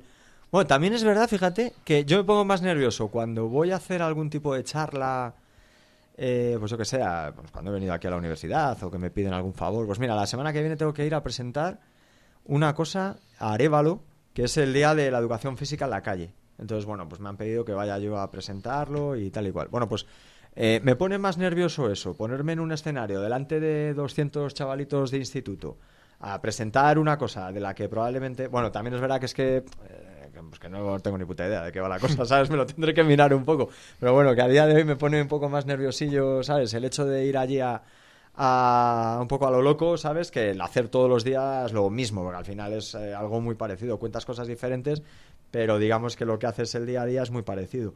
Pero sí, el, el puntito ese de un pelín nervioso, a ver qué tal me sale, a ver qué tal, tal. Espero que todos los compañeros, lo que hablábamos antes, espero que los 40 compañeros por los que ha tenido que pasar esto para que salga bien, lo hayan hecho bien y no me quede yo aquí diciendo, por favor, nos vamos a ir un poco a publicidad para ver si nos ponemos todos.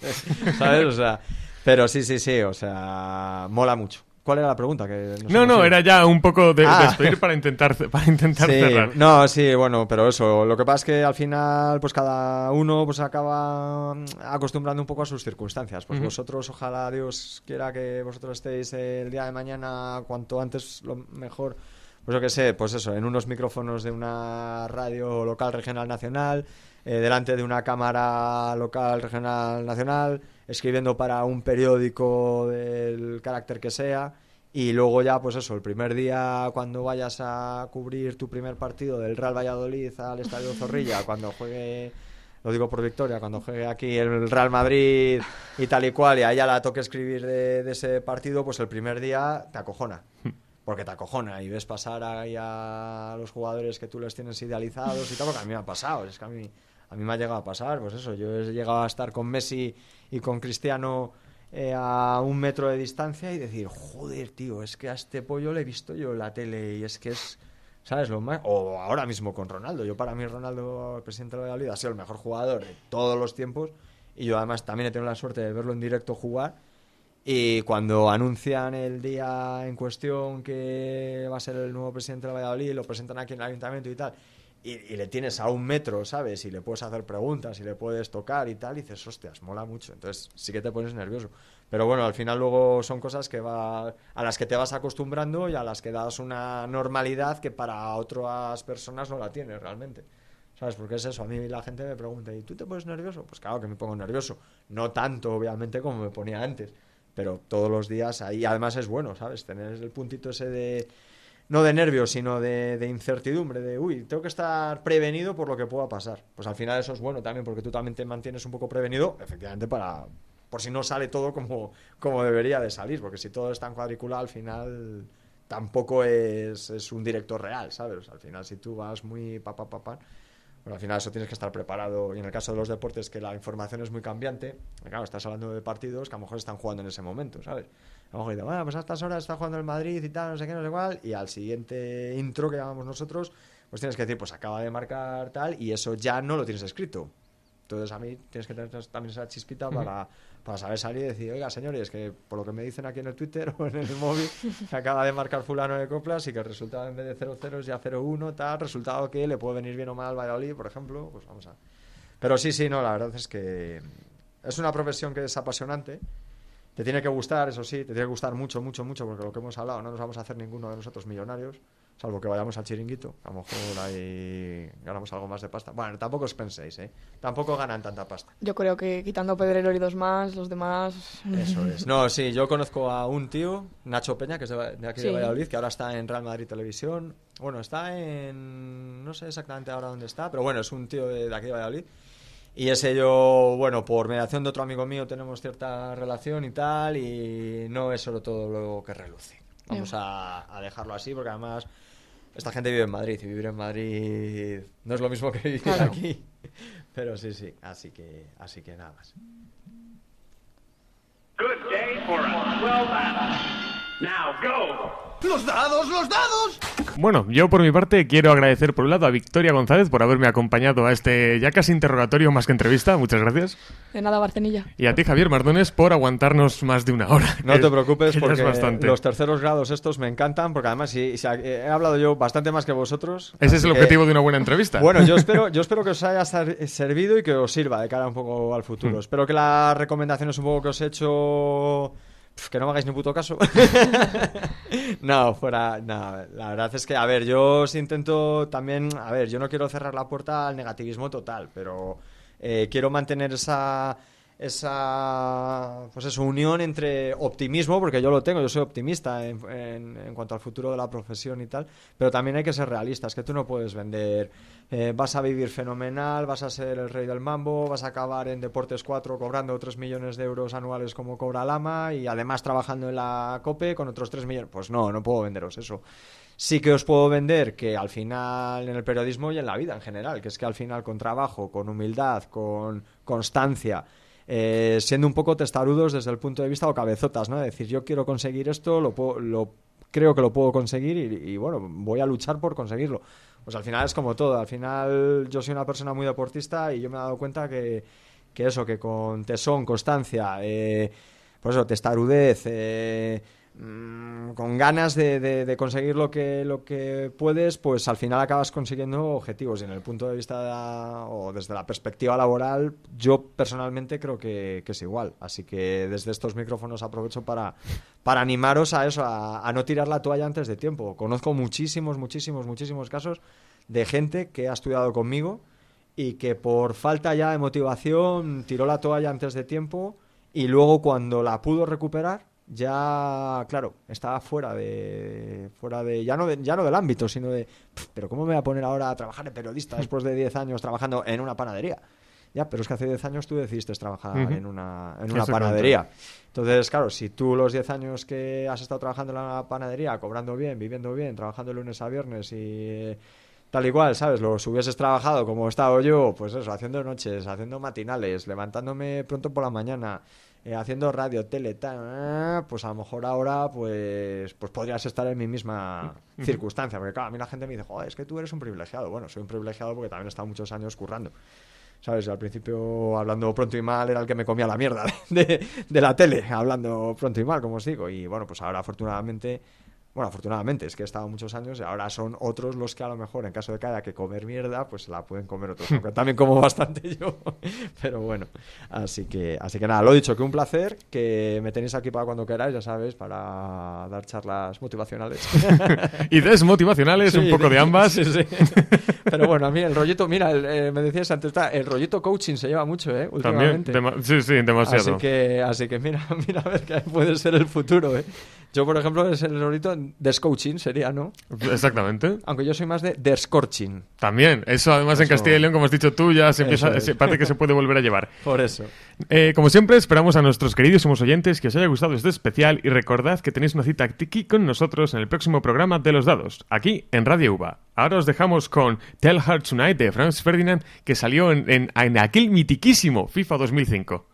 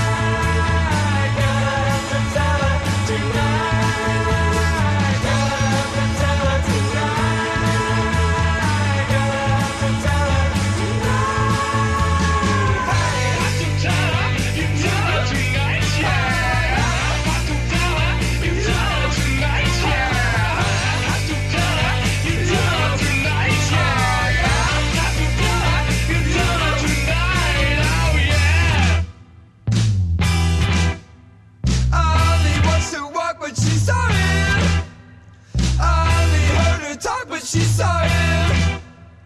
Um, they touched her hips, but she saw it. Um, they kissed her lips, but she saw it.